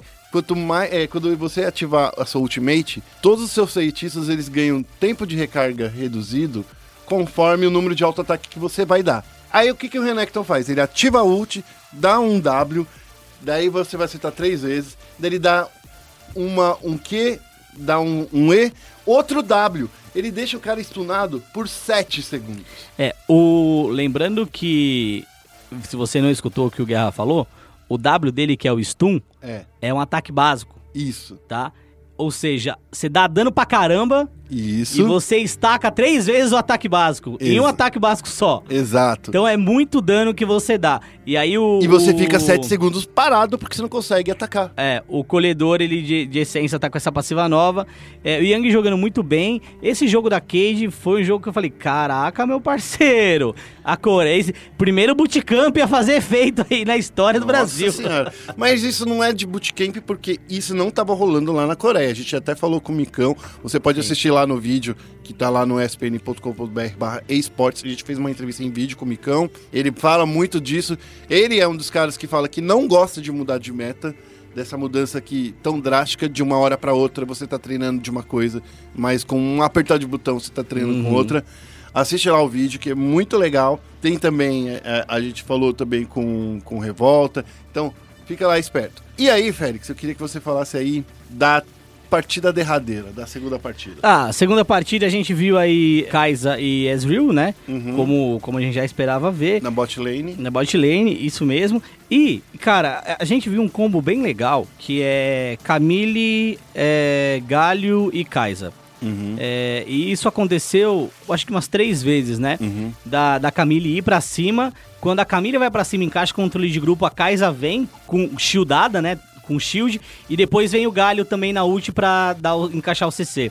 Então é um combo em que a Kaisa fica free hit. Então ninguém vai parar para dar dano nela. E mesmo se eles tentarem focar ela, tem o Mirelia também que vai é, entrar pelo flanco. É muito roubado É, isso, gente. foi um draft muito bom. E, cara, eu acho que eu, eu gostei do Galf também. É, É porque, com, com, com esse time. porque foi uma. É assim. A gente sabe, inclusive tem uma, uma entrevista com o Galf que ele fala justamente que ele não precisa se preocupar em ensinar o básico para esses jogadores. Sim. Então, assim, e, e ao não precisar falar que é o básico para esses jogadores, eles podem se focar mais na estratégia. Isso. Então, assim, ele não precisa ficar falando assim, cara, avisa onde você tá indo. Cara, coloca o ward ali. Então, assim, se esse básico ele não precisa fazer, eu gostei muito, porque ninguém botava uma fé no Galf como treinador. É, eu gostei muito. Eu, eu vou ser bem franco, acho que o Galf, ele precisava mostrar mais resultado e ainda precisa mostrar mais resultado de maneira geral. Uhum. Mas é, o primeiro draft, do primeiro jogo, né, no caso. Todos os drafts dos- dele até desse agora. segundo jogo. Tudo bem. A gente só teve dois drafts É, dele. eu acho que foram muito bons, muito inteligentes também. É, essa composição era uma composição que a, a, a Kaisa, no caso, é quem ia dar o dano. Não à Mas toa. tinha uma Irelia também. É, não à toa o Micão ficou 11 barra 1. Uhum. E teve de novo um penta roubado, né? Novamente aí o, o Yang roubando o penta do, do Micão, Ô, que é Yang. tradicional. E eu acho que foi uma comp muito bem, muito bem criada, muito bem jogada. A Cade foi o melhor time desse, dessa primeira semana. Disparado, tanto com um meta novo, quanto com um meta um pouquinho mais tradicional, tendo a Kaiser ali como atirador. Mas é, eu acho que esse time tá muito melhor do que tava no primeiro split. E foi, e foi um jogo muito estranho, porque a gente viu o Revolta saindo 0 barra 5 barra 11. Mas por quê? Porque que a Pro Game tava focando muito nele. Sim. A Pro, a Pro Game falou assim, cara, o Revolta é a mente pensadora desse time. É a mente pensante. É, e aí eles resolveram focar tudo no Revolta, e daí o Revolta saiu aí desse jeitinho aí.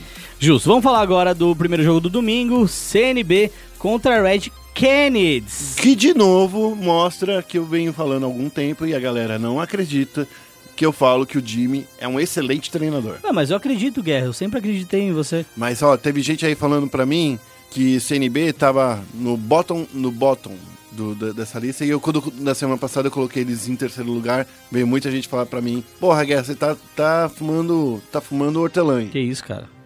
Que isso? Não, mas assim, eu também coloquei em terceiro. Não, você colocou eles em quarto. Não, coloquei em terceiro. Terceiro também? Coloquei em terceiro. Então assim, em essa quarto eu coloquei Kabum. Então, eu também coloquei. E NTZ em quinto. Então, assim, eu acho, acho que tudo bem, foi só uma primeira partida, tá? Não, não, isso ainda não significa nada, porque ainda é uma partida que tinha muita coisa pra acontecer, mas foi contra uma Red Canids que todo mundo, inclusive nós, né? Eu coloquei a Red Canids como o segundo melhor time. Uhum. Sim, só com atrás, certeza. Só atrás da Vivo Cage. E mostrou que quando o CNB tá azeitado e tá jogando do jeito dela, é o jeito fácil. Na primeira partida a gente viu a composição com o Brusser, Brusser, né? e na segunda a gente viu com o Hakim. Vamos falar da Isso. primeira partida que teve o Robô, Turtle, Brucer, e eles jogaram meio que padrão. É, foi, foi bem padrão, na verdade. A gente tava com o Zai, a CNB tava com o Zai Hakan na, na rota inferior, é, o Mago de Controle no mid, que era o Malzahar, é, a Camila aí, a Camille no, na selva, e o Orne no topo. Não à toa, não à toa, é, o time da CNB começou o jogo atrás e passou grande parte do jogo atrás. Isso. Por quê? Justamente porque é, é o que a gente falou. É, o atirador precisa de mais tempo agora para atingir o seu Power Spike. É, e eles estavam dependendo desse atirador. Até porque, não vou falar que o Malzahar não tem dano. Mas o que o Malzahar acrescenta é muito mais controle de grupo do que dano. O Orne é a mesma coisa. E a Camille na selva, é, ela acrescenta também muito mais controle de grupo do que dano. Então, o, o básico do dano ali tava, tava no PBO e o time ia demorar para crescer. Do outro lado, a gente tem, teve uma Thalia é, na, na selva e um Renekton no top. Dois personagens que estão muito fortes. A Thalia é uma novidade, ela na selva, mas ela tá muito forte na selva também. É... Que pra mim ainda não se paga. Olha, eu... Ainda não se é, paga. É que Não- a gente, não, a gente não viu ainda... Assim, A gente viu ela, ela explodindo muita gente. é, Mas eu, eu confesso que quando vai pro late game, por exemplo, ela ela, cai muito. cai bastante. Mas pro early game, mid game, é um personagem muito forte pra snowballar a partida. Então é aí que eu vou falar, tá? É agora que eu falo. Porque que eu acho que essa é, que essa é, essa personagem, ela tá chegando e todo mundo tá botando muito hype e que ela tá funcionando. Ela tá funcionando, gente, num jogo que você termina aos 20, 25 minutos. Então assim, você tá indo pro all-in com esse time. Então você tem que vir com personagens que sejam um all-in. Não adianta você trazer a Thalia pra jogar junto com o Renekton, que ele só fica bom lá no, no mid late game. Você tem que trazer outro campeão que vai explodir no começo do jogo, entendeu? Isso. Você tá entendendo qual é a minha lógica? Sim, sim, sim. Você pode trazer o, o, o- eu, sim, você pode trazer o Jace, que é um personagem forte, mas você não pode trazer o Lucian, que ele precisa primeiro fazer o cutelo negro e depois ele precisa fazer a, espada do rei de- destruído para ele ser realmente efetivo. Porque o Lucian, por mais que ele não faça crítico, ele precisa de dois itens pra ganhar. É, eu concordo. E daí, terceiro, você não pode colocar uma Leona que ela não é tanque. Então, assim, você não tem tanque no top, você não tem tanque no bot.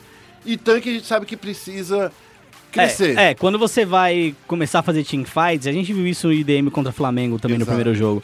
Quando você vai começar a fazer teamfights, quando você vai começar a trocações em grupo, pra ser controle de objetivo, controle de visão, você precisa ter uma linha de frente. Isso. É, o Orne hoje é o melhor linha de frente de todos. É o melhor porque com o terceiro item ele não morre mais. É, e ele tem uma iniciação muito forte também. Então, o que aconteceu nessa composição da Red foi que realmente não tinha uma linha de frente, porque o Renekton não faz linha de frente. Não, ele faz dano. É, e ele, o Renekton, ele é um cara que vai dar um dive dentro da composição adversária. Então ele vai mergulhar na composição adversária. Ele vai lá, e daí ele vai atrás de quem? Ele vai atrás de uma Thalia. Isso. Daí a Thalia, o que, que acontece? Ela ulta e, e o Renekton não chega. Isso, mas aí não tinha Thalia. Quer dizer, a Thalia não, desculpa, a Zaya, Zaya, Zaya, É. Zaya. Ele vai atrás de uma Zaya. Isso, isso mesmo. Daí se você vai atrás da Zaya e a Zaya ulta, ele foi lá É. e só morreu. A Leona faz o mesmo papel do Renekton, inclusive, ela vai mergulhar na composição. E a Thalia, Thalia Jungle, ela faz um papel bem similar também, porque ela quer splitar a composição adversária. Então ela vai ultar para dividir a composição, e a partir do momento que ela ulta para dividir a composição, ela também tá sujeita a tomar bastante dano. Isso. Então ela tem que ter um follow. O follow é do Renekton e o follow é da, da Morgana. Só que ficou muito difícil fazer isso quando você tinha um time adversário com Orne. Para dar um contra. uma, um- um- um- uma contra-iniciação. É. Você tem a Camille também para dar uma contra-iniciação. E você tem o Malzahar também para parar a galera que vai começar a dar dive. E tem o Rakan que tá- faz a mesma coisa e, não, e mais que você consiga en- entrar dentro do time adversário, daí tem o Rakan fazendo a mesma coisa com o seu time no- que não te É. Sim. deixa fazer o É, follow. o draft foi, foi melhor mesmo. Muito bom esse draft do, do, do, do- É, e, e eu acho que a CNB, os meninos da CNB também souberam executar muito bem isso É. daí. É, agora falando do segundo jogo, Guerra, que eu também achei que o draft da CNB foi melhor, pra falar a verdade.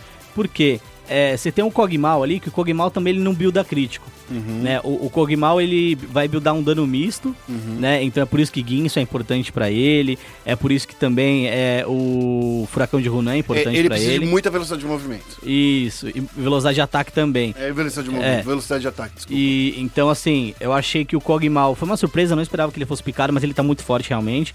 E picaram ele. E o Dr. Mundo, né? Dr. Mundo nas mãos do robô. Eu acho que esses dois foram os picks que não foram surpresa, mas eu não achei que eles iam aparecer. É... Mas eu vou te falar por que que Doutor Mundo apareceu. Porque é o seguinte, olha a composição da Red. Mago no topo, mago na jungle, mago no meio, mago... Que, assim, a Caíssa ela faz dano mágico, tá? É. Mago como atirador e mago também como suporte. Eles Sim. não tinham um dano físico. É, então, e, pro mundo isso é muito bom, né? A partir do momento que ele vai buildar o elmo adaptativo. Não, da hora que você só precisa E- escolher um item de defesa pra focar, só, só defesa mágica, E- então e de- fica muito fácil pra ele. E defesa mágica, mágica pro mundo é muito bom. Por quê? Porque você dele. consegue fazer o semblante espiritual e você recupera mais vida na sua ultimate. E aí ele fica imortal. Sem falar Então, que a assim, Ultimate ainda dá 30% de, de resistência É. mágica. É. Ou seja, cara, vocês deram pro mundo tudo o que ele queria. Agora, eu não lembro como foi o draft. Eu vou até dar uma, abrir um pouquinho aqui pra ver quando o mundo foi draftado. É, porque eu acho que foi last pick. Esse, também acho, É, o também mundo acho. foi last pick. Foi last pick. Não, porque foi a melhor escolha, né? É, foi last pick. E assim, é, eu não sei aonde deu errado a composição da Red. Mas a partir do momento que eles escolheram o Mordekaiser, eu já imaginava que esse Mordekaiser fosse pra rota inferior pra ser jogado pelo Saci. É, mas ele não foi jogado pelo Saci. Quando você leva o Mordekaiser pra rota do meio, ou pra rota do topo, por exemplo, é, você não consegue aproveitar tudo que esse campeão tem. É, porque ele precisa dar. de um segundo personagem, né? É, ele tem o W que comba com outro personagem. Aí você fala, ah, mas é só uma habilidade como com outro personagem. É só uma habilidade, mas tá- isso dá defesa pra ele. Ele depende das habilidades dele pra conseguir shield. Então, ele precisa ter um outro personagem do lado dele. Eu Ele não sei. precisa de, sabe o que que é? Alguém que faz o setting pra ele. É. Ele precisa de um suporte. Então, assim, por mais que... Cara, vou te falar uma coisa. Eu não sei onde deu errado nesse pick, porque eles falam, ah, vamos mundo mid. Tipo. não sei. Não sei aonde veio a ideia do mundo mid, tá ligado? É. Do mundo não, desculpa, do, do Mordekaiser mid. Assim, não, não, É, não, não sei de onde veio. assim, Eu acho lá. que foi, não sei, eu não consigo entender porque o mundo foi escolhido como como última escolha.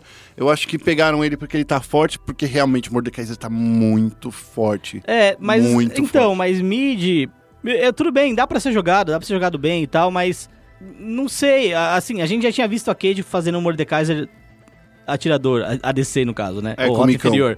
E foi muito bom. É, eu não, não, não entendi ele o Bom, o Eu não entendi. O eu- foi né? aí que é, até conversei com, com o pessoal da, da, da Red no final do jogo.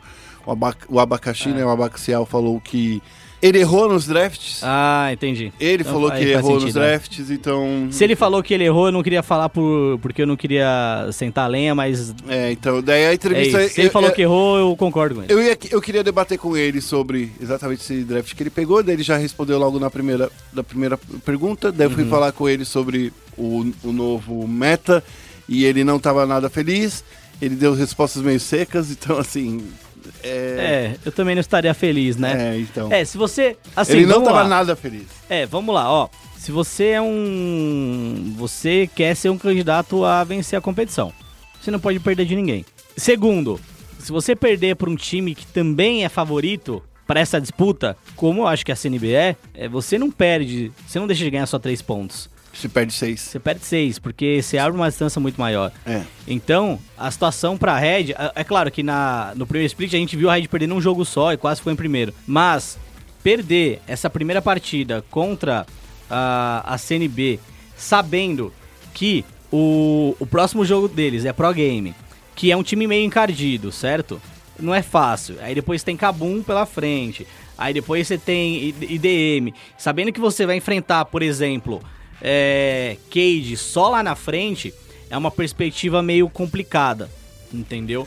Porque mais pra frente, por exemplo, a Cade pode jogar pra é, uma vitória classifica. O, me- o meta pode Entendeu? mudar. É, então assim, é, é, é tenso você perder logo a primeira pra CNB, não é algo legal.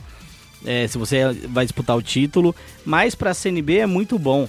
É, a CNB há tempos já não começava vencendo, lembra? Nossa, é- é- Há faz muito quatro tempo. splits que a CNB não vencia a primeira partida. É, do- então. do- do- Então pra CNB é muito bom. E outra coisa, esse time da CNB mostrou que tem o macro, pelo menos pra esse jogo, o macro foi melhor que o da Red. Não é 100%, porque eles não... Se...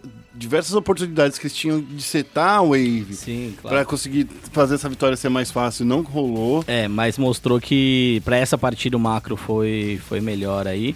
Falando É, agora do último confronto do final de semana, IDM contra o Flamengo ali, a freguesia sacramentada, né? Pelo que, pelo que parece. Mas assim, não foi uma partida fácil pra IDM, não. Não, definitivamente Foi não. o 2x1 muito suado, principalmente o primeiro jogo, que a IDM venceu, venceu, mas Uhum. Sim. venceu sofrido ali. Então, posso ser honesto? Hum. Esse primeiro jogo, o draft da, da, da IDM foi, foi melhor que o, da, que o do Flamengo. Então, exato. É, Eu- foi melhor. Eu quero fazer a mesma coisa que você, porque assim, enquanto tava rolando essa partida, eu tava fazendo a entrevista. Aham. Porque- Ai, não deu pra ver um pouco do draft. Daí eu não né? vi o draft. Daí o É. que aconteceu? O, o- eu, eu cheguei no primeiro jogo e, tipo assim, tava no- na reta final, eu falei assim, cadê o atirador? E era, é, que era o Orne. Orne. Era Orne, Orne e atirador. Então, assim, o, o, o LoL tá num momento fantástico. Vou ser bem honesto. Tá Pra, momento- pro tá no- espectador é. um momento é, incrível. é, tá num momento fantástico. E aí, o que aconteceu? O Fitz, que é o, o topo, ele era a principal fonte de dano junto com o N. A gente sabe que o N é um mid muito bom, né? E aí, o que aconteceu? Todo o time, todo o time da IDM foi setado pra lutar e foi setado pra lutar dando knock-up pra poder é, viabilizar, por exemplo, o Yasuo, pra poder também ajudar a Fiora a, a entrar com tudo. Então, se um alvo era tomava um knock-up, seja do Orne, seja da Sejuani, porque quando a Sejuani dá a cabeçada, o alvo ele dá um, um knock- knock- knock-upzinho. Lembra que eu disse? É, quando o Trundle dá o pilar, acontece a mesma coisa. Se ele encaixa o pilar em cima do adversário, o adversário dá uma levantada. Então, assim, a comp inteira foi setada para que o N1 chegasse ultando e tomasse um follow, seja da, da Fiora ou seja até mesmo do Orne quando chegava depois. Então, acho que o, o, o setup da IDM estava muito mais forte. E a partir do momento que o Fitz ficou mais forte que o Jisoo, no topo, o Jisoo não conseguia mais splitar. Porque essa era a função da Camille e do Jisoo, era splitar. Então acho que a, a composição da, do, da IDM foi melhor. É o que eu tô vendo aqui, eu cheguei no ponto que eu queria falar, era sobre a quarta escolha da IDM. Uhum. Olha como tava sendo essa escolha.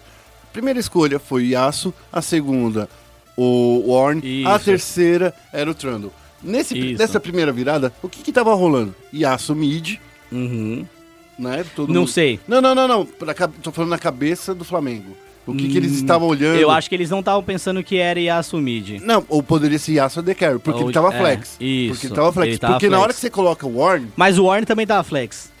mas porque então, o Warner ADC também tá normal. não tá normal. Tá. Que isso aconteceu na Oceania umas duas vezes. Mas na ranqueada, na fila ranqueada tá rolando muito Ah, mas é- ADC. É que eu, eu, eu falo que ranqueada não conta, Ah. mas é por causa disso, porque É. na ranqueada tudo funciona. Sim, o Trundle também, na primeira rotação, tava flex. E assim, é, tá, tava flex, mas assim, não eram três flex, assim. E quando você vê os três juntos, você já fala assim, bom, Or no topo, É. o Trundle na, na selva, aí o Yasuo fica flexível, entendeu? Eu, eu- quando eu olhei, pra mim, os três estavam flex. Hum, é, na, na minha, na minha É. cabeça, não. Mas quando picou a Sejuani, aí já dava pra entender sim. Aí eu Sim, concordo daí você fala assim, bom, aí pegou a Sejuani, daí você, É. bom, então esse Yasuo vai no mid, Isso, aí a Sejuani vai na selva. é, e o Trundle vai de e suporte. o Trundle vai de suporte. E aí o Orne ia no topo. Exato, porque Isso. para quando você olha desse jeito, É. você fala assim, é desse jeito, sim. certo? Daí quando vira o Vladimir, na É, última escolha, daí dá um tilt. Daí você, what? É, Quem é mas- o suporte aí? Então, mas aí não foi o Vladimir Nu, porque ele mudou, ele mudou. Né, É verdade, deixa eu ver. Ele daí, mudou pra Fiora. daí quando vem a Fiora e o, e o Fitz pega, você, what? Vai ser Ah, a é. Fiora ou, ou o Yasuo de top?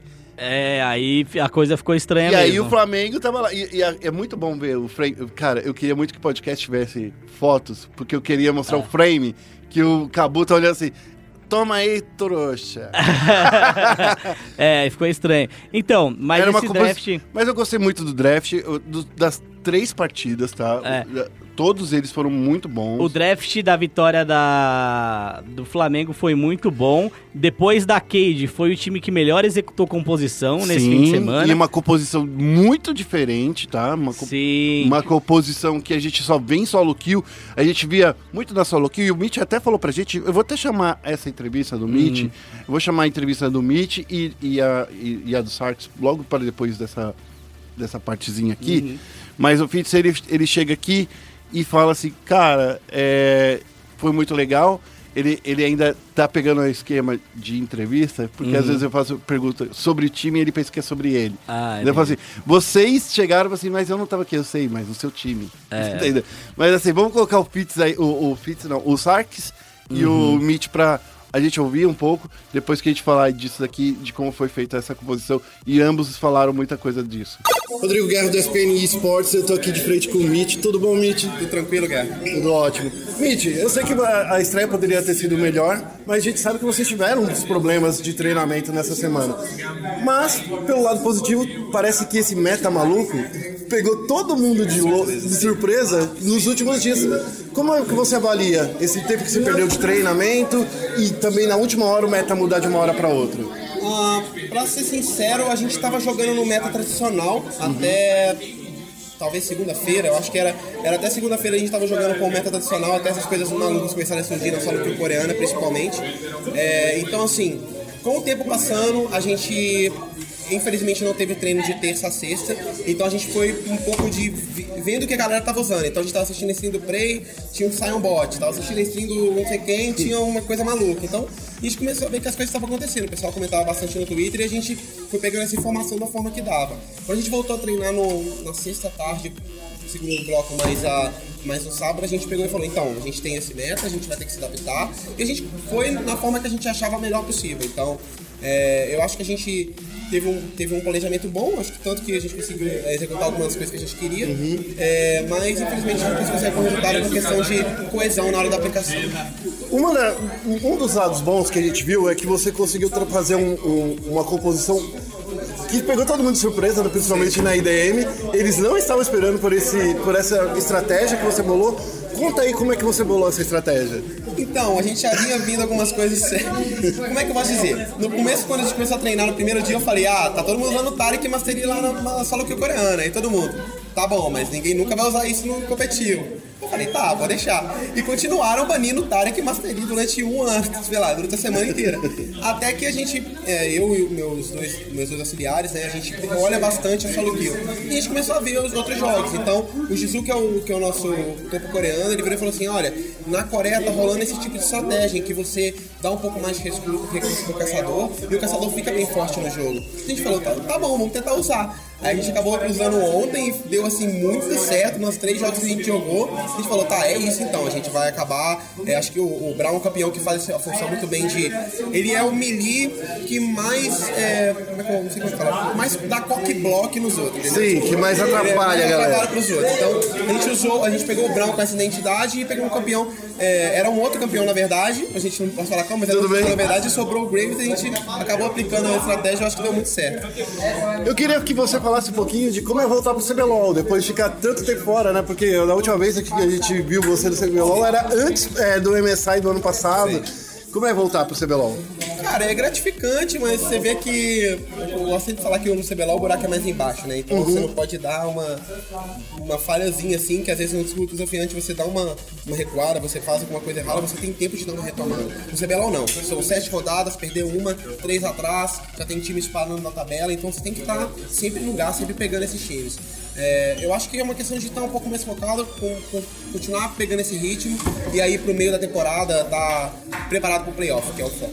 Pra finalizar, é, a gente tá chegando aí no próximo final de semana a gente vai ter, vai ter mudanças aí no calendário. A semana vai ser- de treino vai ser um pouquinho mais curta. Como é que vocês pensam em se preparar para a próxima semana?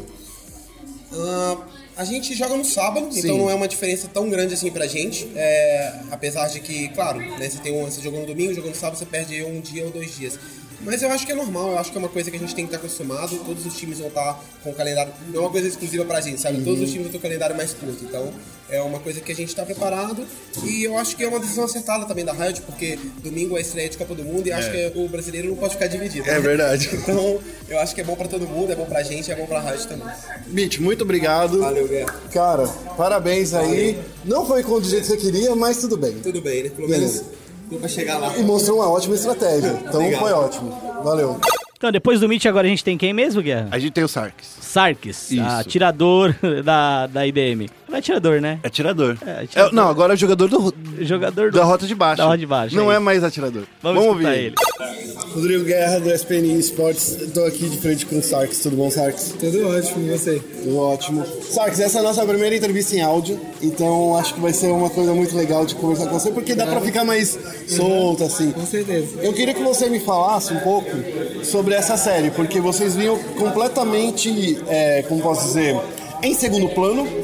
Correto. Toda a expectativa era sobre o Flamengo, mas vocês vinham em segundo plano. Como é que você acha que chegar de novo, vencer pela terceira vez o time da Gávea e chegar aí com essa vitória, como é que foi isso pra você que montou toda essa história? Então, pra mim é muito bom jogar contra o Flamengo. É sempre um confronto muito é, pegado de se jogar. A gente se enfrentou algumas vezes e na maioria a gente saiu vitorioso. É, acho que hoje novamente eles colocaram a gente de segundo plano, igual você comentou. Mas mais uma vez a gente provou que a IDM não é segundo plano e a gente está vindo forte no campeonato para continuar surpreendendo qualquer um que colocar a gente em segundo plano, igual fizeram hoje. Então a gente só tá com o pensamento de focar no nosso time, não é, pensar no que os outros acham de nós e tentar fazer o melhor possível pro nosso time ganhar os jogos. Mas teve uma. Na segunda partida vocês quase escorregaram ali, né? Foi uma partida bem difícil, principalmente porque ela, pelo ficou notável que vocês não tinham uma resposta, certo? Certo, então, o- na segunda partida o draft deles realmente surpreendeu a gente. A gente sabia qual que era a ideia, porque é, os jogadores Challenger já viram esse tipo de jogada com outros campeões até. Um estilo de jogo onde você deixa um carry muito forte com dois suportes.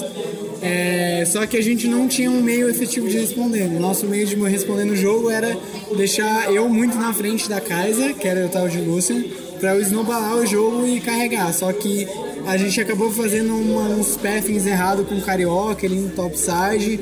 A gente acabou ficando atrás ainda no bot, então complicou totalmente nossa win condition.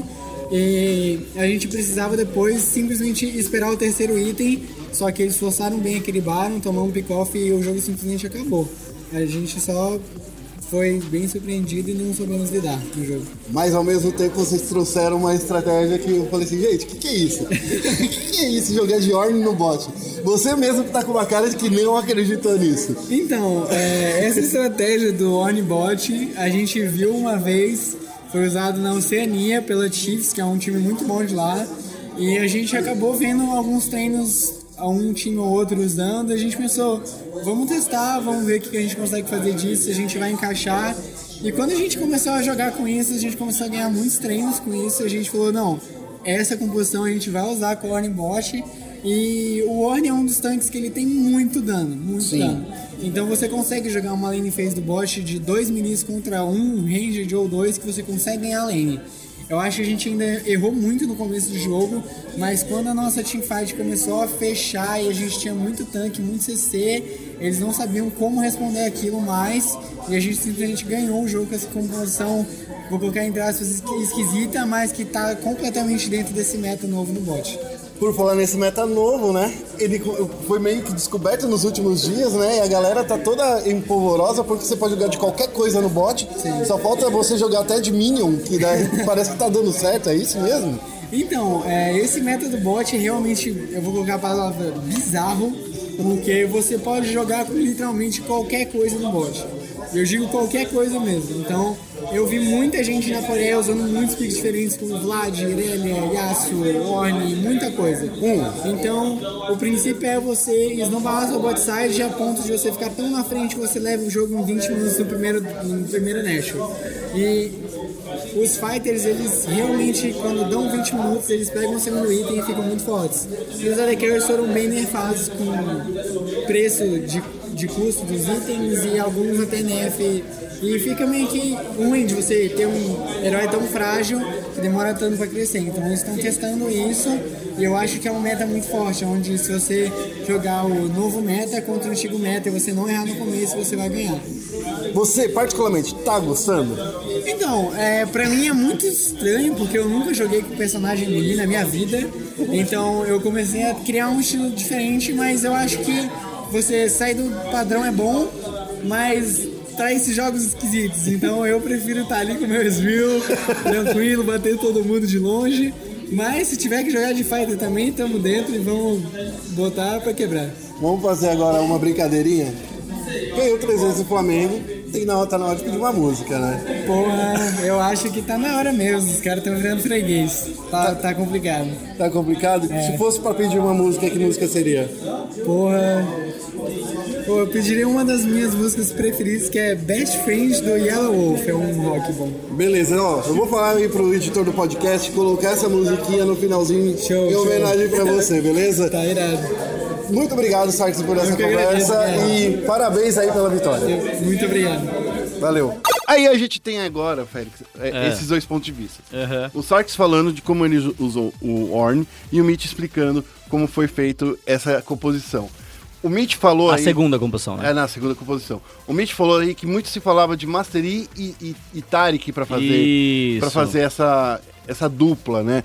Mas ele, ele diz um- em um certo momento que essa, essa dupla não estava funcionando porque ou todo mundo estava banindo o Tarek, ou porque eles não treinaram o suficiente. O que também é louvável, né? Porque, vamos falar, um time que só teve um dia e meio de treino é muito pouco. Uhum. E eles conseguiram trazer uma composição que parecia que estava funcionando muito bem, cara. Sim, é. O porquê o Tarek é melhor que o Brown, tá, gente? Porque o Tarek ele consegue limpar melhor a wave. Então ele tem a passiva dele, cada habilidade que ele solta ele ganha um auto-ataque extra.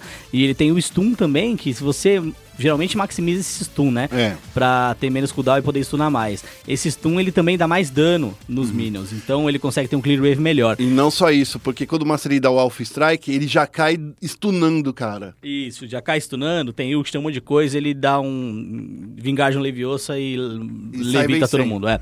E, então, assim, é, esse do Brown foi, Brown e, e Graves foi legal, foi meio executado, perderam o primeiro dragão, que era o dragão infernal. Que não era pra acontecer, É, tá? Se tivessem conseguido aquele dragão, o jogo seria muito mais rápido, tá? No fim das contas, o jogo foi demorou aí 28 minutos. Foi uma É, partida rápida, mas esse é um jogo muito perigoso, porque Isso. assim, no late game, o Brown cairia demais, demais. E assim, Sim. se deixa chegar nesse ponto onde a IDM consegue reagir, o Flamengo ia estar muito perigoso. É, mas no geral, o, o time do Flamengo jogou melhor que, que a IDM nessa segunda partida. E na terceira partida, a gente teve aí. Cara, o Ezreal do Sarkis é. É, é ridículo. Você acha ridículo? Eu Ah, vi ele acho. errando tanto, tanto o Não, eu acho Q ridículo. dele. Acho, acho, acho ridículo. é acho que muito assim, bom. no late game, esse Ezreal tá muito dolorido, né? É. E, e aí, na última partida, a gente teve ali o, o time da IDM, cara, Jogando o padrão, mas jogando jogando padrão. jogando o padrão, mas o Cabu. Cara.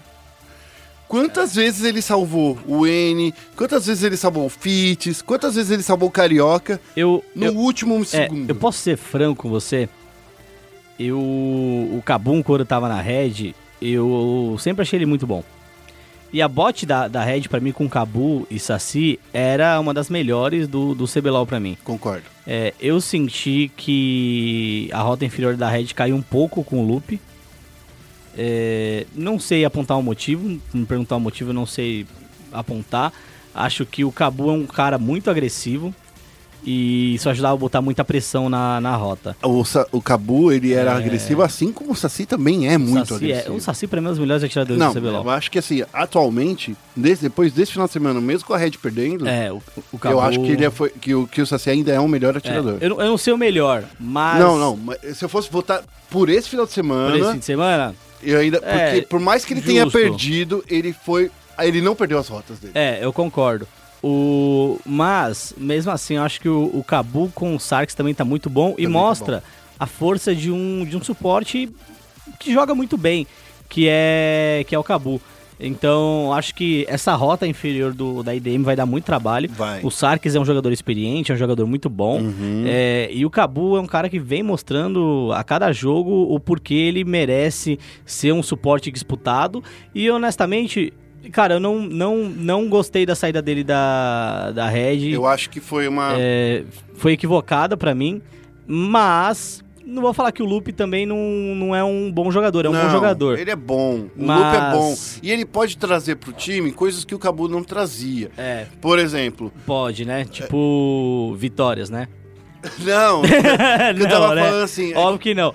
É, é- é que assim, quando, quando o jogo tava na, na mão do, do Jisoo e do, do Jisoo, do... Quando, quando o Cabu tava na Red Kennedy, daí tinha o Sky, que tinha que falar inglês, e Sim. daí tinha... É, a Red precisava de um shot caller. É, é, exato. Mas aí, desculpa, na primeira rodada ela perdeu no macro. Ela não perdeu só no macro. Mas perdeu no macro também. Mas não foi só no É, macro. então vai demorar pra se adaptar um pouco. Aí falando do, É. do Cabu, né? O Cabu, pra mim, é um cara muito bom. Esse bote com o Sarks vai dar muito trabalho. Vai. O Sarks terminou 6-0-12. Vai. Monstro. Mas, mas, eu queria ressaltar que o N1 é encardido demais. É encardido, cara. Ô, O moleque é encardido demais. O velho. que ele tem dificuldade pra se soltar e falar com a imprensa, É, que ele é, tem é travado, né? Mas eu ado- adorei conversar com ele quando a gente foi lá na casa da. É. da- Ne- da nessa, nessa última composição, posso só ressaltar um negócio? Ressalte. Guerra? É, sobre o draft da. Sobre o dra- draft da, do Flamengo, certo? É, o draft do Flamengo era, era muito bom para um Power Spike de late game. Então você tinha Rise, você tinha Nocturne e você tinha A Caixa. a Caixa. É, eu gosto bastante, inclusive, é, da composição que foi feita. Por quê? Quando você encaixa o Noturno e o Noturno encaixa o Fear, o quê? Era justamente isso que eu ia falar. Eu entendo o no- noturno, Isso. mas ele não tava muito É, bom pra entrar no meio então, da galera. é, Você é tem um questão. motivo pra essa composição existir, né? Porque quando você apaga a luz, você vem um combo combo. Você tem o ult do Orne, que pode vir com isso. Você vem a Kaisa, que pode vir free hit. Você tem o Ryze, que pode aparecer com portal. Então tem muita coisa que pode acontecer. Porém, é uma composição que vai perder o early game. É uma composição que vai ter um power spike no late game. E o mid game também vai ser meio estranho, dependendo de como você começou o jogo. E do outro lado, você tem um Ezreal, que hoje, dos atiradores, é o que tem o Power Spike mais cedo. Sim. Você tem a Irelia, que também tem um Power Spike cedo. Você tem o Gnar também, que tem um, um Power Spike relativamente cedo também. E foi com isso que o time da IDM conseguiu dominar a, a partida de uma maneira muito rápida. Pra você ter noção, é, a- o, o time da IDM, a partir dos 3 minutos de jogo ali, só jogou na frente. Só jogou em vantagem. Então quando você tem uma composição que tem o late game forte, mas você não precisa, você não consegue jogar com o adversário snowbolando, você vai perder. Esse jogo terminou aos 32 minutos. Félix, eu vou te falar o seguinte: esse primeiro abate do Trundle em cima do Nocturne, antes de começar a rolar o, o jogo, atrasou demais a vida do Shrimp. Esse first, esse first Blood fez com que o Shrimp ficasse com medo de andar na própria selva. Sim. Então, assim, daí assim, o jogo ele não ficou 100% na mão da IDM o tempo todo. A diferença era na média de 2.000, 2.300. Não é uma diferença gritante, assim. Mas, cara, É. quando virou aquela luta, eu acho que foi do, do Barão, foi uma luta do Barão onde todo mundo entrou, aí que eu falo que eu não gosto do Nocturne. A ultimate dele, não é que ela deixa todo mundo cego, tá? Você não consegue ver nada fora do seu raio de visão. Isso. E como era um time é, basicamente feito de melee, tirando o Ezreal, o Shrimp tava pulando em cima do, do Fitz, que era um, um Gnar. Ele tava pulando em cima de, do, do, do Carioca. Ele tava pu- pulando em cima do N. Ele tinha que pular em cima, era do Sarkis. Era pra explodir o Sarkis.